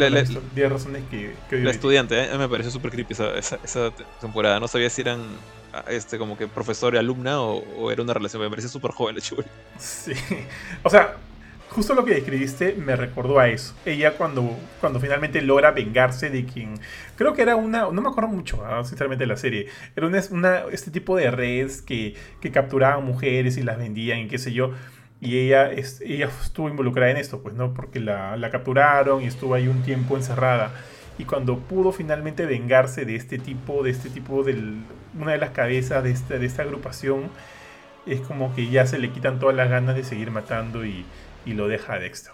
O sea, yo dije, fácil, fácil, fácil le pasó lo mismo a Shrek, ¿no? Ya, supuestamente ya mató al, al policía hasta el detective y ya es como que ya quiere, quiere, quiere seguir haciendo su vida tranquila. O sea, estoy exagerando, obviamente, ya. Pero dije, esto no tiene sentido, tío, y aquí hay un error. ¿Te acuerdas que te dije también que me recordaba la de Piratas del Caribe? Tío, es la de Piratas del Caribe. Estoy viendo acá ahorita su, su Wikipedia. Y sí, ella es tía Dalma y Calypso de Piratas del Caribe. Ah, corazón era igualito, pues, tío. Ah, man, ya también es, también es la de 28 días después. No sé si la has visto, pero esa película es una película de zombies que es muy, muy buena. Sí, pero bueno, ya. En fin, es un personaje. Bueno, y así solo para cerrar la idea de, de Shriek. Eh, no me gustó. no, no me gustó mucho, tío. Así, así de, de, ley. No me gustó mucho. Em, mm, que no le encuentro el sentido en realidad. No le encuentro el sentido al personaje. Es, eh, es parte de todo este, de este grupo de personajes que, como te... No es importante para el futuro del, de lo que vaya a suceder en Venom 3. Simplemente quedó ahí como un... Como una capite, ¿no? Una capite en, la vida de Eddie. Nada más, nada más. Eh, es más, para mí dañó, dañó a lo que podía hacer Carnage. Porque en ese momento cuando, cuando parece que el mismo, el mismo simbiote, o sea, el Carnage, el simbiote, va a matarla, por ahí ves que Cletus quiere salir y dice, no, no la toques, no, no a ella, no, no a mi esposa, ¿no? Y, eso no me gustó, alucina, no me gustó mucho ver eso. Porque este, humanizas al, humanizas al villano. Es la primera vez, esta película, y de repente soy, soy yo que no sé, no, he leído algún cómic en particular o algo por el estilo. Es la primera vez que veo al symbiote Carnage con una personalidad. O sea, a diferencia de Venom que habla con Eddie, le habla en su cabeza, eh, Eddie y Venom siempre han sido como que seres separados compartiendo el mismo cuerpo. O sea, eh, y de hecho como que la unión de los dos es, Venom. O sea, el, el del Clintar creo que se llama K no sé cuánto, no, me acuerdo si tiene el nombre Clintar. Pero Carnage y, y, y, Cletus ni siquiera se, se, refieren a ellos como nosotros, se refieren a ellos como, como yo. Y eso es una cosa que, me descuadra. es como que estaba viendo, es la primera vez que veo a, Carnage como una entidad aparte. O sea, que, que le hablaba, le, le tenía rabia a Venom. Nunca entendí por qué le tenía rabia a Venom. ¿ah? nunca dijo por cuál era el roche con Venom. Eh, por qué lo quería matar. Eh, y bueno, y también le reclama a, a Clitus, ¿no? Cuando, cuando Clitus como hace lo que tú dices, ¿no? Que trata de decir, no, no la mates, este, e, ella es inocente, o, ella es mi, mi pata. Eh, Carnage le tenía rabia a Shriek porque le gritaba. Eso sí lo entendí. Pero e, el, Carnage era como que el verdadero villano. E, el simbiote era el que le decía, Clitus, cállate. Yo, yo, ahora hago lo que me da la gana. Eh, y sentí que, lamentablemente, eso era una especie de repetición de, Riot. O sea, Riot con, en, la 1 con este, este pata Drake, no me acuerdo qué cosa. Eh, ¿Cómo se llama el tipo? eh, Riot le tiene rabia a Venom. De hecho, Riot em, empieza a buscar al simbiote poco a poco. Tú lo ves como que saltando de persona en persona a través del, planeta, tratando de. del planeta Tierra, tratando de llegar a, donde está Venom, en San Francisco, asumo. Eh, para mechárselo, ¿no? Y, Venom tiene toda esta historia que sí, que él era lo peor de lo peor, que era un pata buleado y, y Riot era alguien como que era el Vegeta Suboku, por así decirlo. Eh, y acá Carnage acaba de nacer. Y ya es el líder de, estos tres malos malotes. Justamente el hecho de que Carnage era un bebé cuando, cuando nace dentro de. cuando se fusiona con, con Clitus. Es que, es que, al menos en los cómics, es que justamente Clitus es el, el pata que influencia el simbiote. O sea, los simbiotes son, una vez más, eh, en los cómics como animales. Es como cuando una persona cría un perro para ser un perro de peleas, un perro de, de, de, cartera, o un, un, perro guardián. O sea, eh, pueden ser influenciados. Y Carnage, en cambio, vivió toda su vida el, pobre bicho con este, Clitus, con Cassidy. Entonces solo sabe hacer lo que Clitus hace, entonces piensa que matar es, es chévere. Eh, entonces, eso me, me, rayó un poco, ¿no? Eh, la primera vez que veo un Carnage con personalidad propia, que nació siendo malo, que quiere matar a su papá, porque de hecho se refiere a Venom como papá, una sola vez. Y hubo un chiste sobre eso que me pareció. sí me pareció gracioso, no sé qué te pareció eso de. Tú no ¿Cuál, cuál, cuál? No me acuerdo. Cuando, cuando están en la, en la capilla y, y Clitus y, Shriek están a punto de casarse con un, un sacerdote raptado. Y entra Eddie, pues entra Eddie con... y, y Carnage le dice, este, vas, es, ha llegado el momento de morir, padre. Y el sacerdote como que salta y dice, ah, ¿yo? ¿Por qué? Y, y Carnage le dice, no, tú no, tú. Y le señala a Venom, tú padre, no tú padre. Entonces hicieron justamente la relación padre-hijo de, de Venom Carnage para un chiste. Un, buen chiste. Eh, un buen chiste. Estuvo bueno, pero, bueno, bueno. Pero no, no, no entendí la animosidad de por qué se odian. O sea, ahorita, ahorita en base al universo de Venom, solo entiendo que los simbios no pueden verse. Entre ellos se van a matar. Son como, como los pescaditos betas, estos que no pueden vivir con otro más que, más que cada uno en su pecera. Sí, es eso.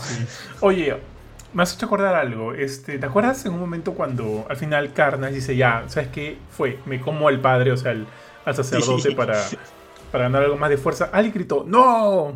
¿Quién fue? ¿Venom? ¿O quién gritó? Fue. Alguien dijo, ¡Oye, no! Como que, como que, oye, como que comerte un sacerdote está. Ya está, ya está, ya estás en otra liga, ¿no? Ya está fuera del. fuera de lo que deberías hacer. Como que comete a todo el mundo, comete a todo el mundo menos a un sacerdote. Yo sentí que, ese fue, por eso fue el grito, alucina. De, de hecho, no, no sé, o sea, no, me acuerdo, no me acuerdo tanto de la 1, pero eh, Eddie, de hecho cuando Eddie entra, y, tú ves que o sea, se ven cara a cara con, con Clitus y Clitus saca Carnage, entonces sale, sale el monstruo rojo. Y Venom está, Venom está fuera, Venom está visible y Venom como que se asusta y hace la de Hulk en Infinity War y se mete dentro de Eddie. Y, Eddie le dice, oye, ¿qué te pasa? No? ¿Por, qué te escondes? Y, Venom le dice, este, no me esperaba esto, es, uno de los rojos. Y Eddie le dice, ¿qué, qué, qué rojo? ¿Qué significa eso? Y, Venom como que dice, no, esta, esta, pelea la vamos a perder, no, no, no, voy a, no voy a pelear. Y eh, tanto así que Clitus guarda Carnage y le dice, oye, ¿qué te pasa? No, estamos acá. Y, Eddie le. Es fue un momento bien, bien chonguero, tipo estilo Marvel. De, y Eddie le dice: No, aguantame un ratito, tengo que hablar con alguien.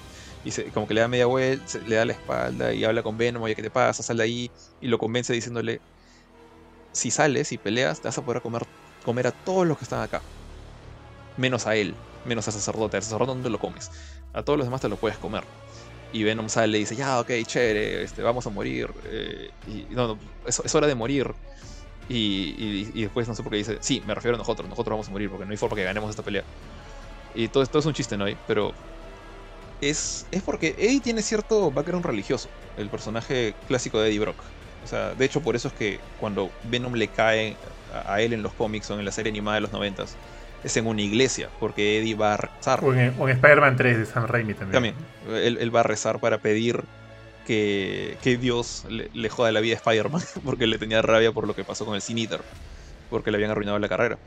Eh, entonces no sé si este Eddie Brock también es religioso. Y por eso es que le dice, no, no toques al padrecito, ¿no? Porque hay cierto, cierto respeto de repente. es verdad, es verdad. Buen, buen punto. ¿eh? Me había olvidado, o sea, me había obviado ese detalle, pero sí, como que hay unos elementos ahí, este... Eh, bien arraigados a la religión católica por parte de, Eddie. Puede ser, ah, puede ser. Pero sí, o sea, alguien gritó, no, no entendí quién fue, pero alguien cuando mataron al, padrecito, alguien gritó, no, como que no, no, eso está fuera de, fuera de lo pensable, o sea, eso, eso ya no, no, no, no, se discute. Me pareció gracioso, me pareció gracioso. O sea, al final el sacerdote igual muere y así que fuentes gascan, ¿no?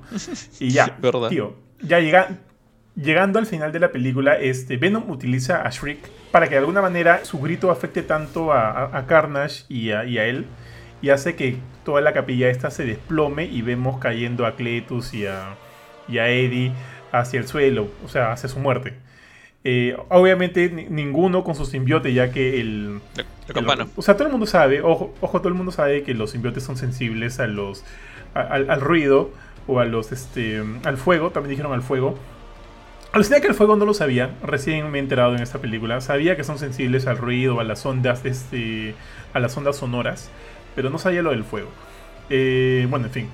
Esto hace que ambos, eh, ambos, hosts se, ambos hosts se queden sin sus simbiotes y los vemos cayendo obviamente a su muerte, pero menos mal eh, Venom con la ayuda también de, de Anne y la ayuda del doctor de Dan, Dan y Anne. Qué, ridículo suena, ¿no? Bueno, con la ayuda de Dan y Anne salvan, salvan a Eddie, pero este Cletus sí cae, cae. No muere, no muere en una, pero cae y obviamente está totalmente dañado y su simbionte está por ahí dando vueltas. Eh, Shriek cae y creo que la campana le cae encima. Una muerte también bien, bien tonta, tío. Esa muerte me parece bien, bien monse, ¿ya? Pero le cae la campana encima y muere. Y, oye, y bueno, antes, no, eh, esa, muerte me pareció súper extraña desde un comienzo, porque para esto, ya estuvimos rajando un poquito del tema de que, que Shriek le dice a, a Clitus como que detente, es demasiado lo que estás haciendo. De la nada le, creció una conciencia en los últimos 10 minutos de la película. Estaban en la parte más alta de la, de la iglesia, al costado de, una, de la, de la ah, lo que hace Venom. Lo que hace Venom. y, este, y bueno, Carnage como que Carnage, el, el symbiote, le, pega, la, la deja inconsciente. La pelea se desarrolla un poquito más y después de un momento, el único momento emotivo de la pelea, que es cuando Venom baja a con su tentáculo mientras lo están este, e, empalando. Carne está que le clava, le clava este, tentáculos con, cuchillas en, la espalda. Y Venom ya está como en plan como que ya no, no vamos a ganar, o sea, ya, vamos a perder. Y, y Eddie está como que dice, necesitamos fuego, necesitamos fuego para ganarle. Y Venom dice, oh, también podemos usar sonido. Y justo ves que al costado está Shriek levantándose como cansada, con una cara de enojada. Y yo dije, ahorita le va a gritar en la cara a Carnage, porque también está ahí. Y dije, bueno, van, a, van a redimirla de repente, porque nunca le hemos visto hacer nada malo realmente a ninguno de los dos. Bueno, a Carnage sí un poquito, Carnage mató unos cuantos policías. eh, pero Shriek está a punto de gritar, ya está jalando aire, y ves que Venom, en lugar de dejarle que grite, le tira un puñete y la saca volando contra la campana que está atrás y desarma toda la, toda la parte de arriba de la iglesia. Sí. Entonces fue como que. Fue un momento raro. No sé si Venom lo hizo por instinto de como que vas a gritar, me va a doler a mí también, así que lárgate. O era un plan de vamos a lanzar, vamos a activar la campana y justamente no se le ocurre un mejor objeto que, el, que Shriek. Y no sé, Fue raro. fue, fue raro, fue bien raro. ¿no? O sea, fue algo totalmente no heroico de, de parte de Venom. Eh, ahora, todo el tiempo Venom se refiere a sí mismo como el, el, el letal, que es este, este sobrenombre que le pusieron en los cómics. Eh, y Eddie como que para alentarlo. Hay un momento que creo que Venom queda atrapado debajo de un montón de piedras durante la pelea. Y Eddie para alentarlo le dice, somos el protector letal. Y, Venom como que se emociona y levanta las piedras. Entonces, eso es parte de ma- matar gente for the lols. Bueno, son criminales, pero no sé, me pareció bien random. Oye, ¿verdad? E- Esa parte cuando él está atrapado con las con la roca, las piedras, ahí no puede levantarse para ayudar a Me hizo recordar, recordar también a, este, a, a Homecoming, cuando Peter está totalmente... Este, Pucha, pero- Con el, el, el buitre hace que le caiga el, el techo encima a Peter y como que trata de levantarse y piensa en no sé quién. Ah, tú no eres nadie sin el traje, lo que le dice Stark. Y acá este, ah, es algo similar, ¿ya? Por ahí vi el símil, por ahí vi el Sí, símil. un poquito. Pero este, pero es, pero obviamente creo que no es adrede ni, ni mucho menos, ¿no? Ni lo han puesto ahí para que los, los relaciones. Pero me hizo acordar O sea, eso. Este, Esa, esa escena dime. de Spider-Man levantando, el, levantando las, las columnas de, de concreto es, es, una, es una referencia a un cómic, no me acuerdo cuál cómic es ahorita, en que él también se queda como que aplastado debajo de un, de un lugar, es una especie de fábrica de. No me acuerdo qué villano, creo que era, creo que era Otto. Y él está que, que levanta el techo básicamente de la casa y ya no puede, no puede, se quiere dejar morir y, y- y piensa en, en la tía May, piensa en Mary Jane, como dice que no, no puedo y como que se, él mismo se, se peptoquea y se emociona como que para decir yo, yo sí puedo y le levanta eso. Pero pucha, eso y el de Holland son muy similares. Y, lo que tienen es básicamente el techo de la casa encima. Acá Eddie tenía unas tres piedras grandes, pero Eddie es bien grande, o sea, Venom es bien grande. Ni siquiera era Eddie, era Venom, convertido en Venom. Y siento que fue un poquito exagerado, era como que estás bien cansado, supongo, para no poder levantar esas piedras, porque Venom puede agarrar un carro y tirártelo en la cabeza. Entonces, Sí, pero, pero ojo que lo habían agarrado de anticucho durante no sé cuántas veces, tío, hasta ese momento. Sí. Yo sí, o sea, yo, yo sí sentía que le estaban gomeando feo. Le estaban gomeando bien feo a, a- a Eddie y Venom, a, a Venom. Y que de repente por ahí está como que medio. medio ya para, para, para irse a la B. Pero. o sea, yo no me hizo ruido porque dije. Porque pensé que el weón estaba haciendo. O sea, había sido golpeado bastante. Y que de repente por ahí está debilitado. Sí, podría ser eso. Pero bueno, sí, ahí es este, en- entre los dos, como que. Bueno, Dan también. Dan como que le dice, oye, tienes que ayudarla a, a, a- a Anne, que en ese momento todavía estaba arriba. No, miento. Ahora que lo pienso, Anne todavía no habían acuchillado a Venom ahí, ¿ah?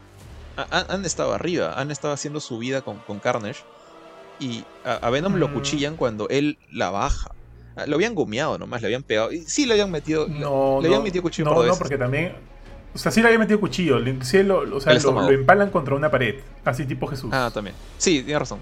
Carnage creo que le hizo, una, le hizo un, un stab feo en, el, en el estómago y luego le tiró sus cuchillitas. Sí, está, está, o sea, sí gomeado. de todas Sí, estaba gomeado.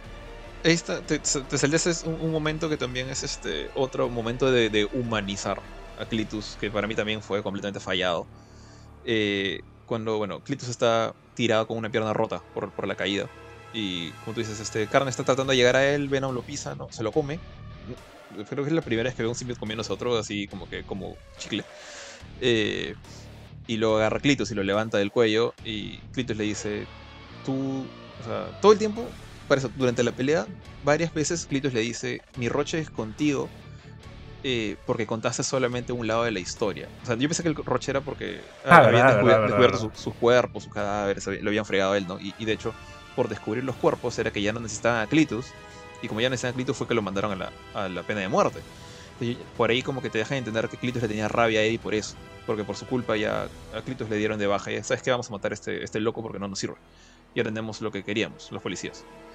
Y él todo el tiempo le dice, sí, tú eres un mal periodista, tú contabas solamente tu parte de la historia, no contaste cuando me abusaban de mí, el maltrato que me hicieron, el pobre Clitus, él, él no, no tiene voz ni voto. Y al final le dice, tú, o sea, quieres que sepa lo que más quería, mi verdadero deseo para cuando hice todo esto, cuando te llamé y todo esto. Y tú nunca me escuchaste y Eddie le dice, ya, te estoy escuchando ahorita.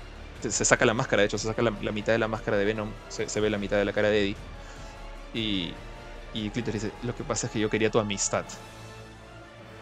Y como que me quedé, no sé si están bromeando, en verdad, es, una frase súper cheesy, o sea, es, es fregadamente corny, o sea, es súper... Me estoy quedando sin adjetivos porque en español no sé cómo se traduce eso, pero es bien, bien forzada. Eh, que yo sí solamente era malo porque quería ser tu amigo.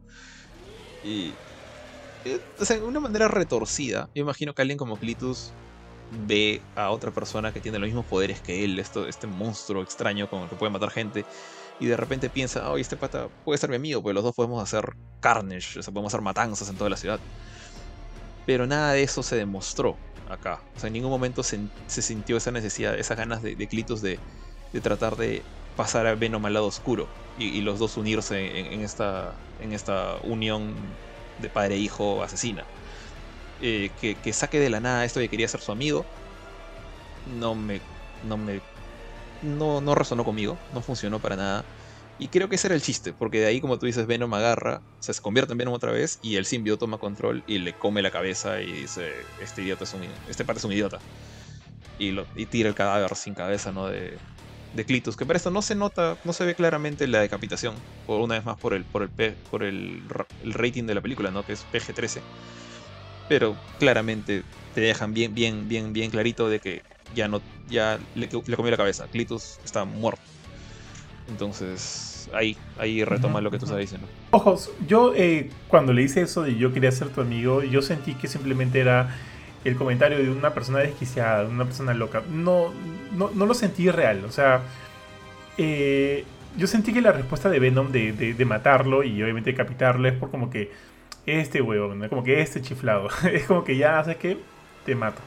No lo sentí como, como, como algo sincero. O sea, en verdad yo no sentía de que él estaba haciendo todo esto porque quería ser amigo de él, ojo. Eh, no lo sentía así ya. Mm, yo, yo por un momento pensé que la película trató de, mostrarme algo sincero. Pero sí, puede, que haya sido un chiste que simplemente no lo capte.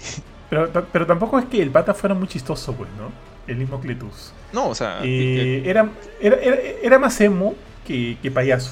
Sí, el payaso en la película es, Venom. el simbiote es el, es el comic relief de toda la película. Eh, Clitus tratan de vendértelo como alguien que es peligroso, que, es un, que ha matado a gente, pero principalmente como este romántico empedernido que, no, que, que, la mejor manera de mostrar su amor es a través de, estas, de estos actos de violencia, porque matanza no se le puede decir. creo, creo, que en total el pata ha matado ya, el momento en que más mata gente Cletus es cuando se convierte en Carnage y escapa de la prisión. Mata por lo menos unos dos policías claramente y al, y al Warden, al, líder de los, de los guardias. Tres.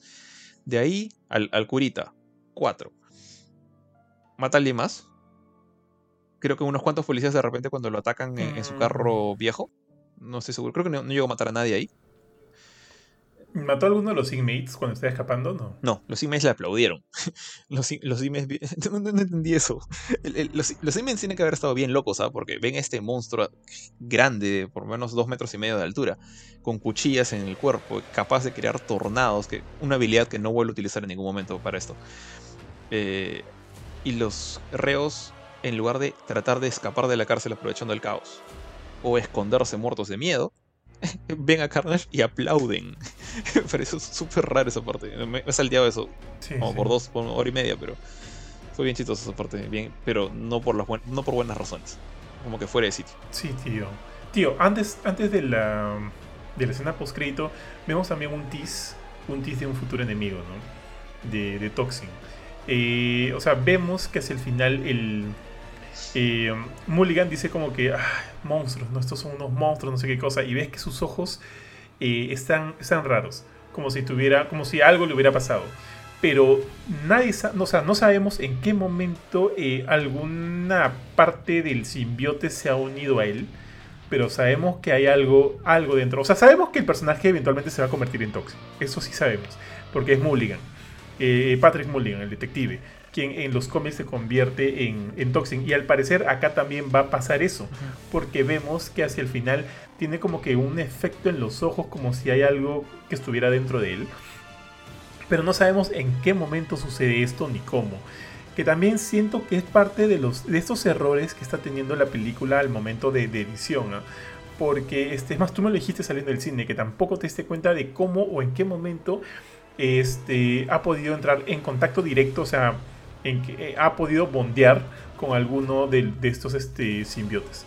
Pero bueno, al menos te tisean o nos dan la idea de que eventualmente tendremos también a, a Toxin como parte del, del, del, del grupo de, de, villanos o, bueno, o no sé cómo lo traten en el MCU de, de las futuras películas de Venom. Lo cual me parece interesante, me parece, a ver, por lo menos deja algo, ¿no? Para el futuro. Hace que por lo menos no sea tan intrascendente esta película. Porque, o sea, yo hasta ese momento sí quería que me digan, denme cosas con las que trabajar a futuro. Esta por lo menos ya es algo. No me parece lo, o sea, lo, lo más chévere del mundo, pero por lo menos es algo. Es algo que, que, que, que te puede dar algunas, algunos, tra algunos tramas a futuro. Pero fuera de eso no me parece tan relevante. ¿Tú quieres comentar algo de esto? Mm, lo, de Toxin para esto, o sea, me parece un poco raro. Porque, bueno, el problema con, con esto de, Venom es que Venom como, como personaje no tiene tantos villanos. O sea, realmente él, su, sus series de Little Protector normalmente han tomado prestado a otros villanos, incluso a, a Juggernaut de, de los ¿no? Eh, entonces, su pequeño universo, siendo él el superhéroe, el, el héroe, suele ser, bueno, otro symbiote de turno. O, bueno, en el caso de la Life Foundation, creo que eran como cuatro symbiotes. Pero Toxin no es un, no es un villano. O sea, Toxin eh, justamente es el hijo de Carnage. O sea, el, origen de Toxin en los cómics es, es un spawn, o sea, un, symbiote que nace del symbiote de Carnage, que se mezcla con un policía. Entonces ahí está justamente, hay un pequeño tema de, de ironía, porque es un asesino serial súper, súper salvaje, súper peligroso, con poderes symbiote, que es justamente su symbiote está embarazado y, y, nace su hijito. Y el hijito se mezcla con un policía, que es todo lo contrario a un asesino serial. Y un policía que es, no es un policía corrupto, es un buen policía. Entonces, este, parte de la gracia del cómic de Toxin es que es, es, Mulligan tratando de educar a su symbiote, así como más o menos como Flash Thompson, como para que, que utilice sus poderes para el bien. Explicarle que no se debe matar indiscriminadamente, explicarle a quién puedes comerte, a quién no, como quién, quién está en, se parece mucho la relación de, Flash con, Venom y eventualmente la de Eddie con Venom, ¿no? Como que cuando, cuando Eddie recibe el, el simbiote de regreso de, Flash, eh, el simbiote ya viene como que domesticado. Es como que pasó un buen tiempo con su entrenador, el perrito, y ahora regresó a su dueño original, y, pero trae todo este conocimiento como de que ahora es, un, es un, una bestia entrenada. Y justamente por eso es que Eddie ahorita es un, es un héroe más, más heroico que de lo que nunca ha sido antes en los cómics. Eh, Mientras que Toxin. Uh -huh. Oye, exacto. Dime, dime. Uh -huh. No, dale, dale. No, o sea, quería decirte que me saqué, me saqué de una duda. En algún momento, el huésped de Toxin, de Toxic, Toxin también fue Eric, Eddie, ¿verdad? Eh, creo que. Recuerdo haber leído algunos cómics. Sí, sí, sí. Lo que pasa es que Eddie, o sea, creo que fue justo antes de ser Antivenom. Eh, trata de pelearse contra. No me acuerdo si fue contra Flash o contra Mac Gargan. Creo que fue contra Gargan y de hecho él consigue el, el, el simbiote Toxin, sí pues. Eh, consigue el simbiote de Toxin y mata a, mata a los otros de Life Foundation. Nace Hybrid, que es otro simbiote más. Uh -huh, y uh -huh. es Toxin por muy poco tiempo, porque de ahí se convierte en antivenom. Pero sí, o sea, Mulligan muere. El, el, personaje de Mulligan duró muy poco. De hecho, o sea, Toxin tiene como una serie de cuatro números y de ahí simplemente dicen que, que Eddie se volvió esta especie de, de cazador de simbiotes porque quería matarlos a todos. Y sí, sí, sí. No, no, pero aguanta. Primero, primero, primero se vuelve antivenom. Y luego de eso es que recién pasa a ser Toxin. Porque me acuerdo que Eddie está muriendo del cáncer y de repente este de repente llega él, este simbiote y se vuelve el antivenom que lo cura. Sí. Y en algún momento pierde el antivenom y ahí es donde se decide volver como que cazador de simbiotes. Y es en ese interín donde consigue el simbiote de Toxin. Hasta donde me acuerdo. Estaba casi seguro que él era cazador de simbiotes antes, ¿ah? Antes de ser antivenom. Pero antivenom es, no es un simbiote real, es, es artificial. Eh, es que... Sí, sí, pero no. Pero acuérdate que el antivenom se le une a él cuando él está enfermo en el hospital. Sí, cuando está enfermo. Ah. Y, y, y, de hecho, y de hecho, eso lo cura. Sí, ah, creo que tienes razón. No, no, no, me acuerdo bien el orden de las cosas. Eddie ha sido demasiadas cosas. Pero Sí, sí. ahorita está, justamente está curado porque el antivenom le curó del cáncer. Y cuando regresa, regresa Venom, Venom el simbionte negro, como que ya no tiene, no tiene cáncer. O sea, Eddie está bien. Eh, pero bueno, eh, justamente Toxin es un personaje tan irrelevante, voy a decir, en, en la en, en, la cosa, digamos, en el universo de Spider-Man, en, el gran universo de Spider-Man, es más o menos, es, es, diminuto, es tan, es ligeramente más importante que Riot. Entonces, yo siento que simplemente ahorita están tratando de, escarbar el fondo del barril para poder sacar más cosas del, del, mini universo de Venom. De, tratando de, ver, ok, matamos a Car Carnage no debió morir. Carnage es tan útil, por más que no sea un personaje muy, muy complejo. Es el gran malo para lo que es el mundo de los symbiotes. Eh, hasta que llegue Null, que bueno, es otra cosa. Entonces, desperdiciar a Carnage así de rápido, mm, o sea, no, es, no fue una buena idea, en mi opinión. O sea, no es Riot. Riot sí, mátalo. Después trae a Lasher, mátalo. Trae a, este, a Paige, mátala. Eh, incluso Scream, que es la más importante de los cuatro estos, ya, dale, dale vuelta si quieres. Pero Carnage, Carnage no debió morir en una película. Y, y, encima, si el siguiente es Toxin, que es el, hijito de Carnage, ahora es un policía que es, es más un héroe, que o sea, a Toxin más lo veo como que uniendo fuerzas al lado de Venom, a un Venom bueno como el que tenemos acá que, peleando contra él.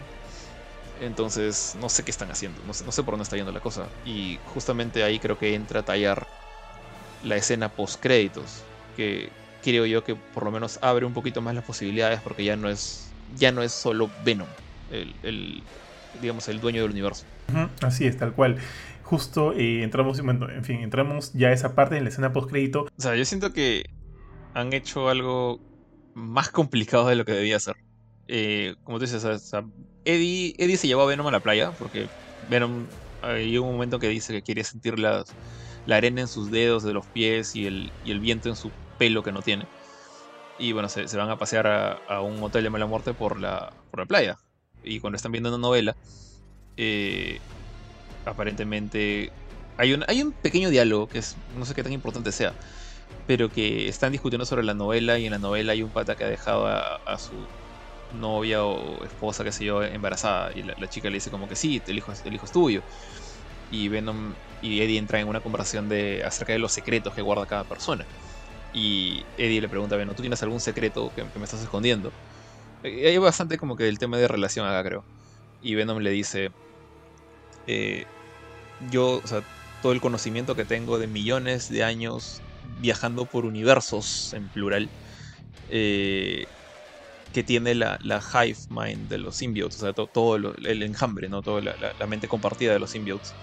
Dice, te, te reventarían el cerebro si es que te, doy el conocimiento. Y dice, a ver, cuéntame un poco, pues. Y viendo como que le dice, ya, ok, te voy a, te voy a mostrar un poquito, solo un poquito para, para no hacerte daño.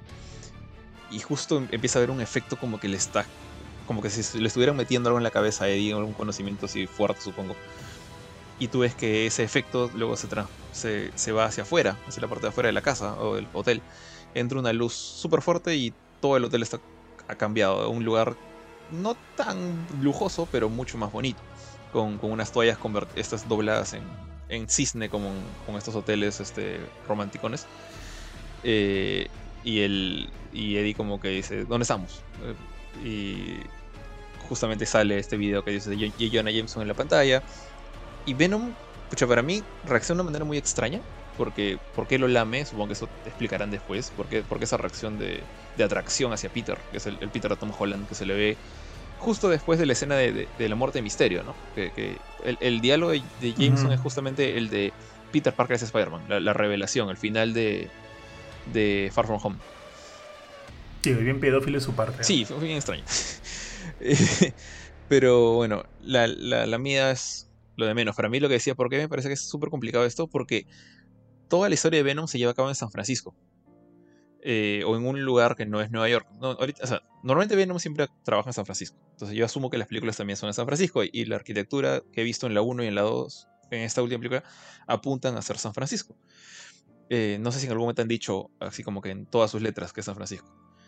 Pero Venom no estaba en Nueva York. Definitivamente no estaba en Nueva York ¿por, ¿por qué no simplemente dar, dar, alguna excusa para que Eddie viaje a la otra costa? De repente, después de lo que, Anne se va a casar con su, nuevo, su nuevo, nueva pareja, como que el pata quiere nuevos aires y bueno, me voy a ir a la otra costa a, cambiar mi vida, a reiniciar mi vida. Y ahí se encuentra con Spider-Man. ¿Por qué la necesidad de la teletransportación entre universos? O sea, no, no, no había necesidad de hacer eso. Y ahora eh, eso en mi cabeza complica incluso Morbius. Eh, sabemos que en Morbius sale el buitre el, buitre de. Ah, me he olvidado. De, Michael Keaton. Dime, que es. ¿Michael Keaton? Sí, ¿no? Sí, sí, es Michael Keaton. Siempre me confundo entre todos los Batmans. Y, bueno, el, significa que el, buitre de Keaton, que vive en el MCU con el Peter Parker de Tom Holland, no existe en el mismo universo que Venom.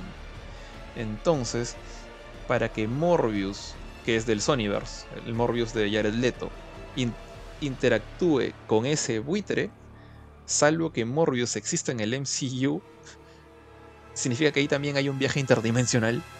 O sea, en, verdad era necesario eso. O sea, no, no, veo por qué. si, tenían el permiso de Marvel para unificar a Venom con Spider-Man, ya, ya está, ya lo tienen, ya les dieron la bendición. No es necesario forzar el multiverso en todas sus maneras. Digamos como que, básicamente, han hecho, han utilizado el multiverso para lo que podrían haber utilizado un pasaje de avión. Entonces no, no sé, lo siento súper forzado. Pero bueno, ya, tenemos la confirmación de que Eddie y Peter se van a encontrar. Ahora, si han utilizado esto de la teletransportación, de repente es porque esto es temporal. O sea, me, hace pensar que, quizás o sea, Eddie se va a juntar con Peter en una película más. De repente en Spider-Man 4, este, eh, no sé, pues eh, Separation Anxiety. Eh, y de ahí Venom va a regresar a su mundo y otra vez Peter va a seguir viviendo en el MCU. Entonces hay algo ahí que no, como que Disney les da un permiso como que, ok, júntalos por un ratito, así, así como estamos haciendo nosotros con, con Spider-Man eh, No Way Home.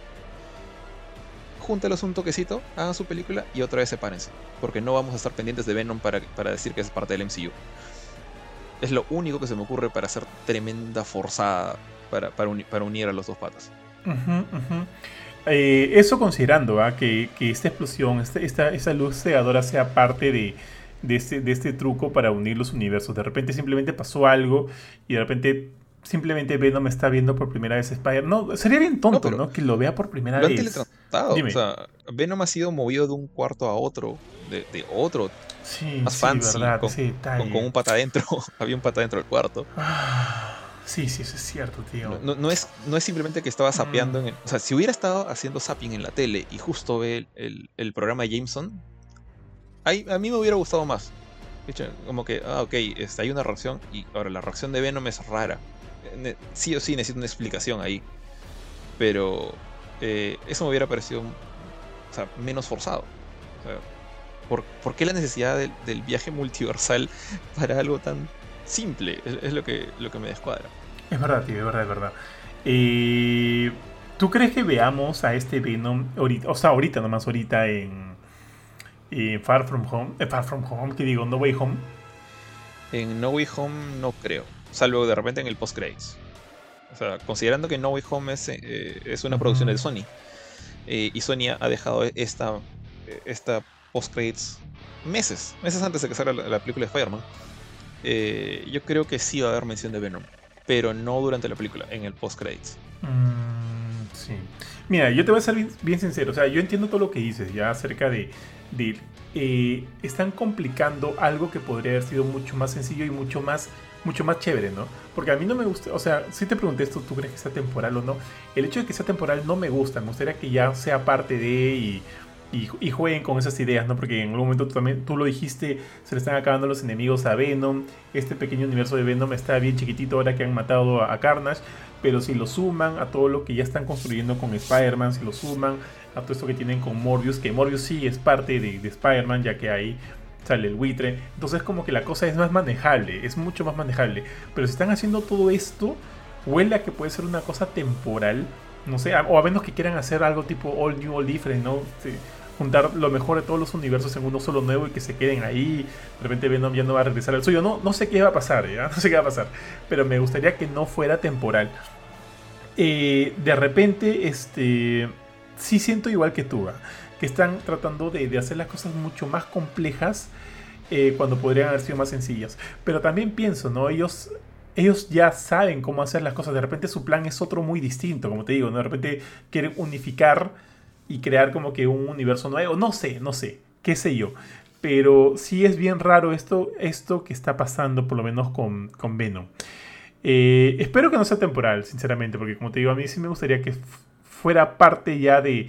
Tenga, por lo menos tenga estos otras IPs de las cuales este, valerse para que no se sienta tan solo Venom. Porque si lo siento medio solo, ¿ah?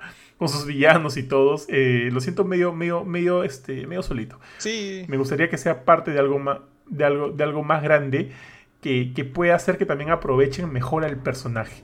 Yo creo que timeándolo con alguien de repente sería, sería interesante ver, me gustaría verlo, me gustaría ver un, un team ahí, un team up. Este, pero bueno, eso es lo que hay por ahora, ¿no? Habrá que esperar y ver qué es lo que tienen entre manos. Lo único que me hace dudar de, de lo bien que pueda salir todo esto es, es la presencia de Sony. Porque si todo estuviera de la mano de, de, Marvel, ellos saben cómo hilar las cosas, ¿no? Saben cómo hilar sus... Ya, o sea, ya han demostrado que saben cómo eh, desarrollar todas estas, todas estas IPs y crear un universo eh, más, que, más que cohesionado y orgánico, y eso está bien. Sony no tiene tanta experiencia en eso. Lamentablemente no tiene tanta experiencia en eso y, sus películas en solitario no han sido las mejores del mundo.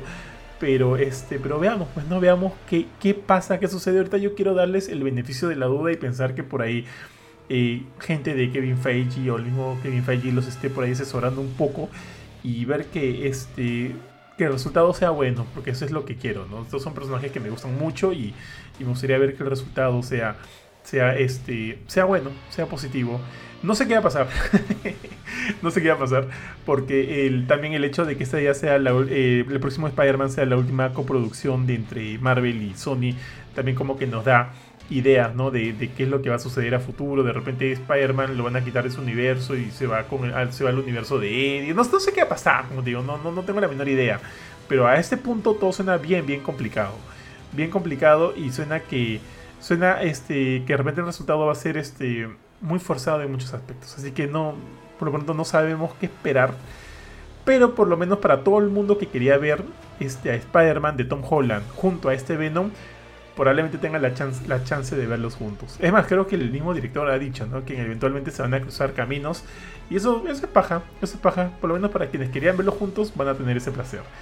Así que. ¿Sabes qué, qué, me pareció curioso? Eh, o sea, normalmente en las escenas post-créditos con este tipo de cambios, no sé, desde la primerita, o sea, desde que vimos a Nick Fury, a Samuel L. Jackson aparecer frente a Tony Stark eh, de, de Robert Downey Jr., ha estado siempre el actor ahí. O sea, es el actor eh, hablando o alguna actuación. O sea, incluso cuando, ya cuando te hicieron, cuando llegó Thor, creo que fue en Iron Man 2, que se ve el martillo. No se ve a Thor, el martillo estaba ahí y Stan Lee está tratando de sacarlo.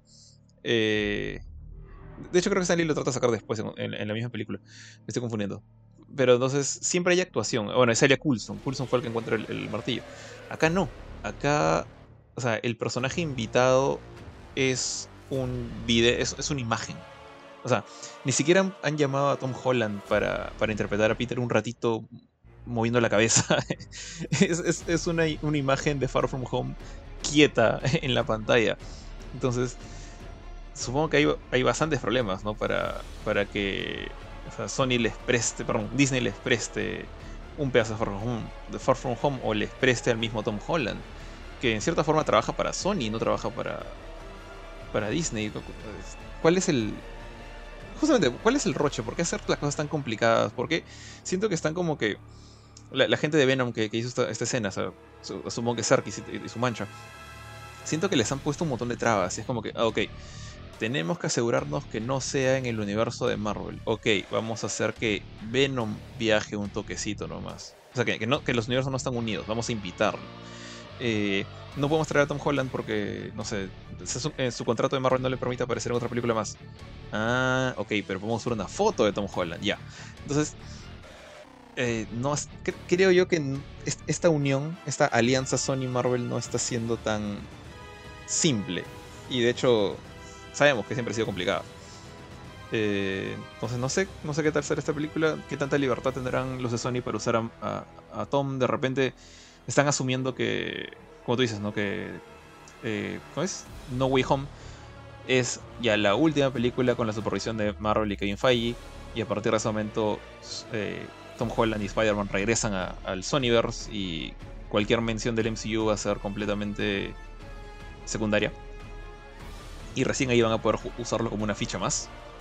Entonces hasta ahora están como que con cuidado, no toques al niño, es importante, sale en What If. Entonces, no, no sé qué tan fácil va a ser esto. O sea, siento que si, van a hacer que esto funcione, Marvel va a tener que confiar en Sony. Y, entiendo sus faltas, entiendo sus dudas, entiendo por qué no confían completamente después de, después de Venom 1, después de esta película también. ¿ah? Eh, saben que las películas que está haciendo Sony no están a la altura del estándar de Marvel. Pero tampoco están haciendo como que pecados capitales como, no sé, pues Ghost Rider. No están haciendo cosas así horribles. Entonces, no están haciendo Electra y Daredevil. Entonces, creo que yo que podrían darles un poquito más de beneficio de la duda. Y creo que el gran problema es que ya no. Sony no quiere pagar por más supervisión de Faye. Y Faye está demasiado ocupado con otras cosas como para estar este, supervisando al, niño Sony. Entonces.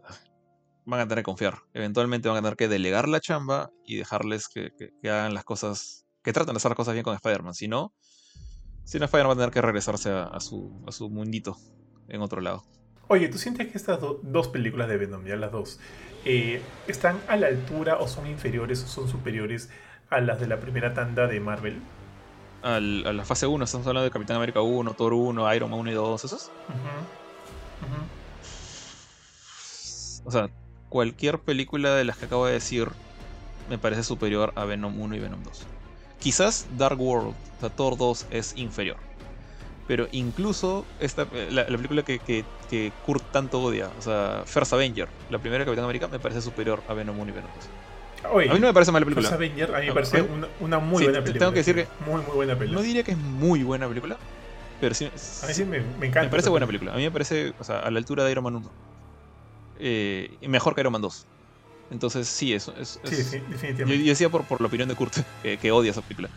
Eh, ah, ok, ok. Pero. No, o sea, como digo, la, única que podría estar a la, altura de Venom o, decir que Venom le gana, Venom 2, que es mejor que, la que 1, es Thor de Dark World, que es lamentablemente como que la peor de lo peor que tiene Marvel. Es verdad, Y, y The Dark World creo que es fase 2, ¿no? Eh. Sí, es fase 2. Mm, ya. Ya, tío. Sí, quieres hacerme una idea. Eh, estoy muy de acuerdo contigo, tío. Estoy muy de acuerdo contigo. Sobre todo por el hecho de que mm, a estas alturas, para mí ya nada es seguro, ¿no? Nada es seguro en cuanto a qué es lo que va a pasar de ahora en adelante. Aparte que también el mismo, la misma Disney y Marvel están teniendo ahorita roches con el mismo personaje de, de, Spider-Man por la por la por la, los, nietos, los hijos de, Steve Ditko. Así que no sé, no sé qué es lo que va a pasar. Pero Perdón. Verdad, verdad, me había olvidado de ese, de ese roche. Sí, no, no creo que escale mucho, sinceramente. Le sueltan plata con toda la plata que tienen y ya está.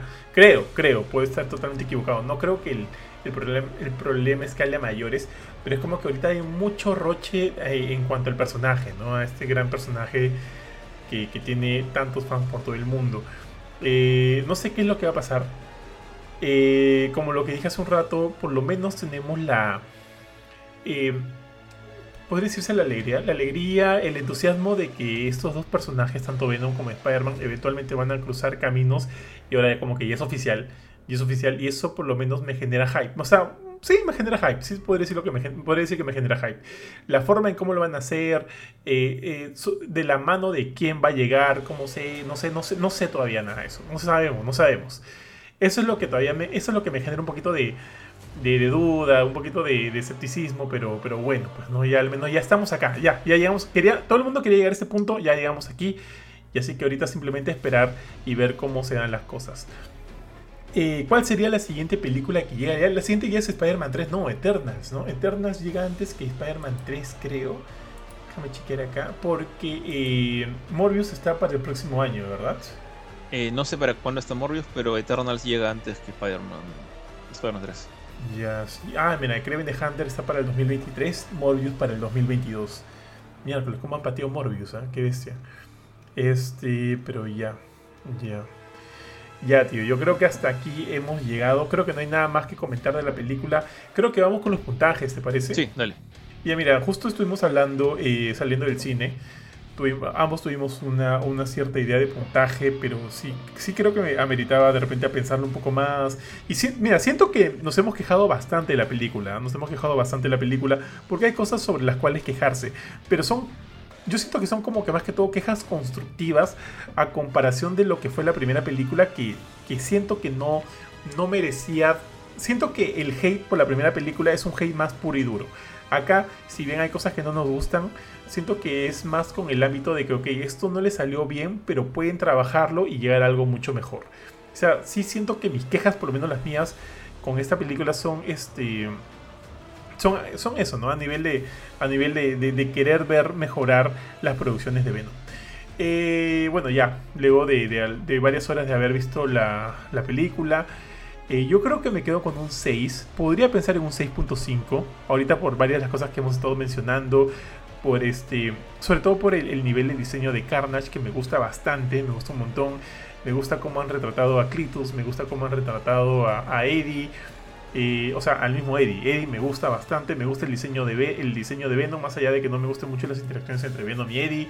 Me gusta mucho el diseño de Carnage, me gusta, eh, me gusta la interpretación de Cletus, sin importar que no sea ese Cletus totalmente desquiciado eh, que conocemos.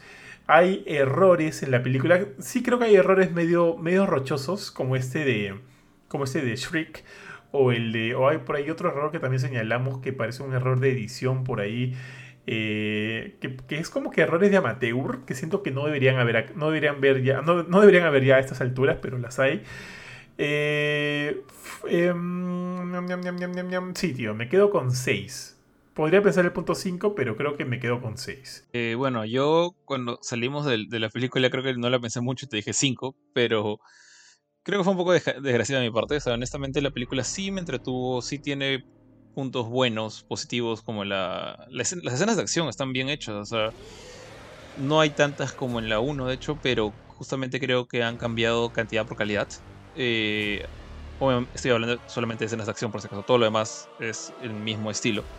Eh, hay mucho de que del, tema de que el, humor que te ha gustado de la 1, si es que te ha gustado de la 1, te va a gustar en la 2, si no, no te va a gustar. Pero por el lado de las peleas, eh, o sea, creo que hay dos principalmente. O sea, la, gran pelea de, Venom y Carnage, que es larga y es buena, se entiende toda, salvo la parte de Shriek. Shriek es el único gran problema en esa pelea. Y después está la partecita esta en la que sí me gustó cuando, cuando Carnage pelea desde el auto rojo, desde ese auto viejo que, se consigue Carnage cuando, cuando rescata a Shriek y, y, pelean contra unos policías encima de un carro. Eso me pareció también simpática. Pero hay muchas cosas que me han fastidiado también el, volviendo un ratito al, humor, o sea, honestamente, eh, como, como, tú dijiste en el cine, en, la sala, escuchamos gente riéndose de las interacciones de Venom con las gallinas, o con la señora Chen, o con Anne con la señora Chen, con Venom adentro. Chistes que para mí fueron muy forzados, ya, ya un punto en que eran ridículos, ya no eran, no eran graciosos, eran, estaban repitiéndose una y otra vez la misma cosa. Eh, habían chistes, algunos chistes buenos, como el del padrecito que dije, ¿no? Hora de morir padre, no, tú no, tú sí. Eh, ese sí funcionó. Pero son pues la gran minoría. El, 10% de los chistes me ha hecho reír. O ni siquiera reír, es como que una pequeña eh, carcajada dentro para, para mis adentros. Eh, pero sí, o sea, el humor para mí es un punto muy en contra.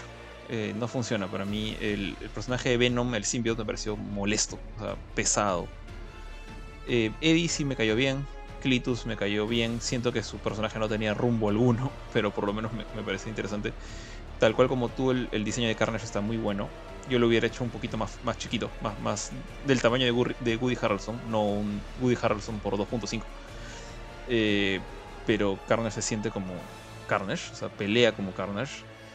No me cuadra mucho ese hecho de que tenga esa esa discusión con su symbiote, que no se lleve bien con su symbiote, cuando se supone que Carnage es como, como Clitus es mucho más eh, mucho más primal en el sentido que le gusta la, la matanza, la sed de sangre, sus necesidades son bien básicas como, un ser humano. Entonces como que el symbiote lo entiende más y ya mejor con él, de hecho son, son más, están más compenetrados que Venom y Eddie. Acá te dicen todo lo contrario. Te dicen, no, ellos no funcionan bien porque se llevan mal. Y Eddie y Venom son una buena pareja. Entonces, bueno, es una idea original para la película. Pero siento yo que justamente ese es uno de los detalles que hace Carnage peligroso. El hecho de que los dos son seres sumamente. O sea, el, el symbiote y Clitus son seres tan básicos que se sienten como una sola cosa, están integrados. No se refieren como nosotros, se refieren a ellos como yo soy Carnage. Eh, y eso los hace todavía más letales. Acá su punto débil es que no se llevan bien. Entonces hay, varias cositas que me han fastidiado. Y en la escena post créditos, como dije, me parece un poco forzada, pero por lo menos el objetivo es bueno. O sea, en el sentido, como tú dices, es lo que la gente quería, Spider-Man y Venom en una eventual película juntos. Ya, lo, lo hicieron de una manera que me parece súper confusa, súper forzada, súper rara, pero llegaron al objetivo. Entonces ahí estamos, se ha, logrado eso a través de una película bastante olvidable, pero con entretenimiento. Entonces, en base a todo el floro que he medido, yo diría que de 5 lo subo a 6. Pero yo, yo, ni siquiera consideraría el, el punto 5. O sea, me, me, quedo en 6 clavado y eso es con, con, la yapa para que no, no, no, no, para no mandarlo a la vica, por así decirlo, al, al estudiante. válido, válido, tío. Está bien, entonces recuerden que Venom eh, 2, Carnage liberado, me suena como que Carnage saliendo del closet, algo así me suena, alucina. este, se estrena esta semana en todos los, bueno, no en todos los cines, varios de los cines que ya están abriendo sus puertas para los, para los consumidores. Recuerden que siempre hay que cumplir con todos los protocolos, por lo pronto no se está consumiendo dentro de los cines, siempre con las mascarillas y también hay cierto distanciamiento entre asiento y asiento y son cosas que todo el mundo debe cumplir. Y muchas gracias a la gente de Andes Film por habernos invitado al evento de prensa de Venom. De hecho, no, no fuimos muchos los que fuimos, así que todo se llevó con la máxima seguridad posible. Recuerden que cuando tengan que ir al cine, este, cumplan con todos los protocolos que están eh, requiriendo los, los mismos cines. Es importante para la salud de ustedes y para la salud de los demás. Respeten siempre eso y siempre, bueno, y intenten, intenten disfrutar de una buena película, ¿no? Poco a poco creo que estamos retomando las cosas como eran. Eh, igual estamos siempre atentos al, al hecho de no, de, tener los cuidados posibles, pero creo que por lo pronto se puede disfrutar. Eh, Jorge, ¿a ti te molesta ver la, las películas con la mascarilla puesta todo el tiempo? A mí sí, pero entiendo que se debe hacer. Eh, mira, la verdad, a, a mí no me molesta estar con la mascarilla. De hecho, creo que eh, cuando salgo en la calle puedo pasar horas con la mascarilla puesta. Pero sí me molesta estar con la mascarilla y los lentes. y, y, yo para ver películas necesito, necesito, mis lentes. Entonces he tratado de encontrar diferentes técnicas para tener como que la, los lentes en la punta de mi nariz, algo por el estilo, para que no para que no se empañen mucho. Sé que hay productos para eso, pero como en mi casa, escucha, ando, ando sin lentes el 90% del tiempo, no, no, no, tengo esas gotitas, pero los recomiendo si es que lo pueden conseguir para la gente que usa lentes. Ya tienen, ha pasado más de un año y medio, así que sa saben cómo lidiar con esto. Pero concuerdo contigo en que es necesario. O sea, todavía estamos a la mitad de, una pandemia, todavía no acaba la cosa. Eh, igual el, cine maneja cierto distanciamiento para, para evitar contactos, digamos, innecesarios. Así que lo mínimo que podemos hacer es ponernos la mascarilla como para reforzar el, las medidas. Así es. Oye, he visto que, bueno, o sea, asumo que lo puedes hacer con, con cualquier tipo de, de, cinta adhesiva que no, no interfiere con tu piel. Sí, a, a, muchos se lo ponen como que acá en la cuenca de la, de la ah. nariz y hacen que, hacen que quede pegada, ¿no? Que quede, que quede pegada la mascarilla hacia, hacia su piel y para que no tengan problemas para, de, visi de visibilidad más que todo. He visto que hacen eso, pero, pero bueno, pues no, sería, sería cosa de averiguar. Pero, pero ya, mi estimado. Entonces el programa llega hasta aquí. Recuerden que ya está disponible el programa de colaboradores de Gamecore. Solo tienen que entrar a Facebook y ver ahí. Eh, recuerden que tenemos varios programas, los encuentran todos en nuestra cuenta oficial de Spotify. Nos buscan como Gamecore Podcast esta semana. De hecho, nos hemos tomado, nos tomamos dos semanas. Fueron dos semanas de vacaciones sin programas, o fue una. Fueron dos, creo, tío. Dos semanas de vacaciones sin programas, pero ahora esta semana ya retomamos con todo. Este es el primer a la filme de la semana. Miércoles hay Gamecore Podcast. Probablemente el viernes hay otro a la filme. Eh, ya me terminé de ver el juego del calamar, así que si, si hacemos el programa con esa temática, bien, bien por mí. Van a haber varios. Eh, saca Warif también, tío. Oye, que sería chévere que llegue Venom a Warif. me gustaría verlo ahí. Me, gustaría, me, me parecería chévere. Eh, se Warif, hay varias cosillas de las cuales hablar, así que estén atentos a todas las cosas que vayamos sacando en nuestras redes, en, en nuestra web www.gamecore.com. Hay varios reviews, hay varios reviews que hemos subido ahorita durante el fin de semana. Saqué la review de FIFA 22. Eh, la versión de Switch de Nino Kuni 2 y Dragon Ball Z Kakarot. También hice una review de, de Diablo 2 Resurrected. Jorge ha subido la review de Steel Assault, que me han dicho que es bien cortito el juego, ¿ah? pero bien chévere. Todavía no, no he tenido la chance de jugarlo, pero me han hablado bastante bien de él. Y la de Hot Wheels, que tampoco he podido probarlo todavía, Jorge. La de Hot, Hot Wheels Unleashed, creo que se llama. Pero también está la review ahí si es que quieren leer. Y eh, eh, Ari me pasó su review también de la, del procesador AMD que todavía no le he subido, pero de hecho para cuando escuchen este programa ya lo van a encontrar en nuestra web, así que atento con eso. Y nada, creo que no hay nada más que agregar. Jorge, últimas palabras. Eh, bueno, creo que un poquito repitiendo mi, mi conclusión, pero si les gustó la Venom 1, la primera película de Venom, con esta no tienen pierde. Así de arranque digo, esta película es mantiene muchas de las cosas de la 1, pero es superior, en, por lo menos en todo el tema que no le funcionó a la 1 en lo que es acción, batallas y CGI. Ahora, obviamente eso significa que te tiene que haber gustado el humor de la 1. Si eso es lo tuyo, bueno, vas a pasarla bien.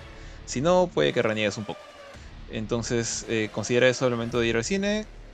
Puede que, puede que te entretengas, puede que, puede que no. Depende más o menos. Esa es mi, recomendación según tus gustos. Con eso dicho, eh, gracias por, por escuchar todo el programa y nos vemos en una próxima ocasión, sea un próximo streaming, Gamecore Podcast, a la filme, hay varias cosas. Nos vemos. Así es, muchas gracias, cuídense todos, nos vemos en la siguiente. Ciao, ciao.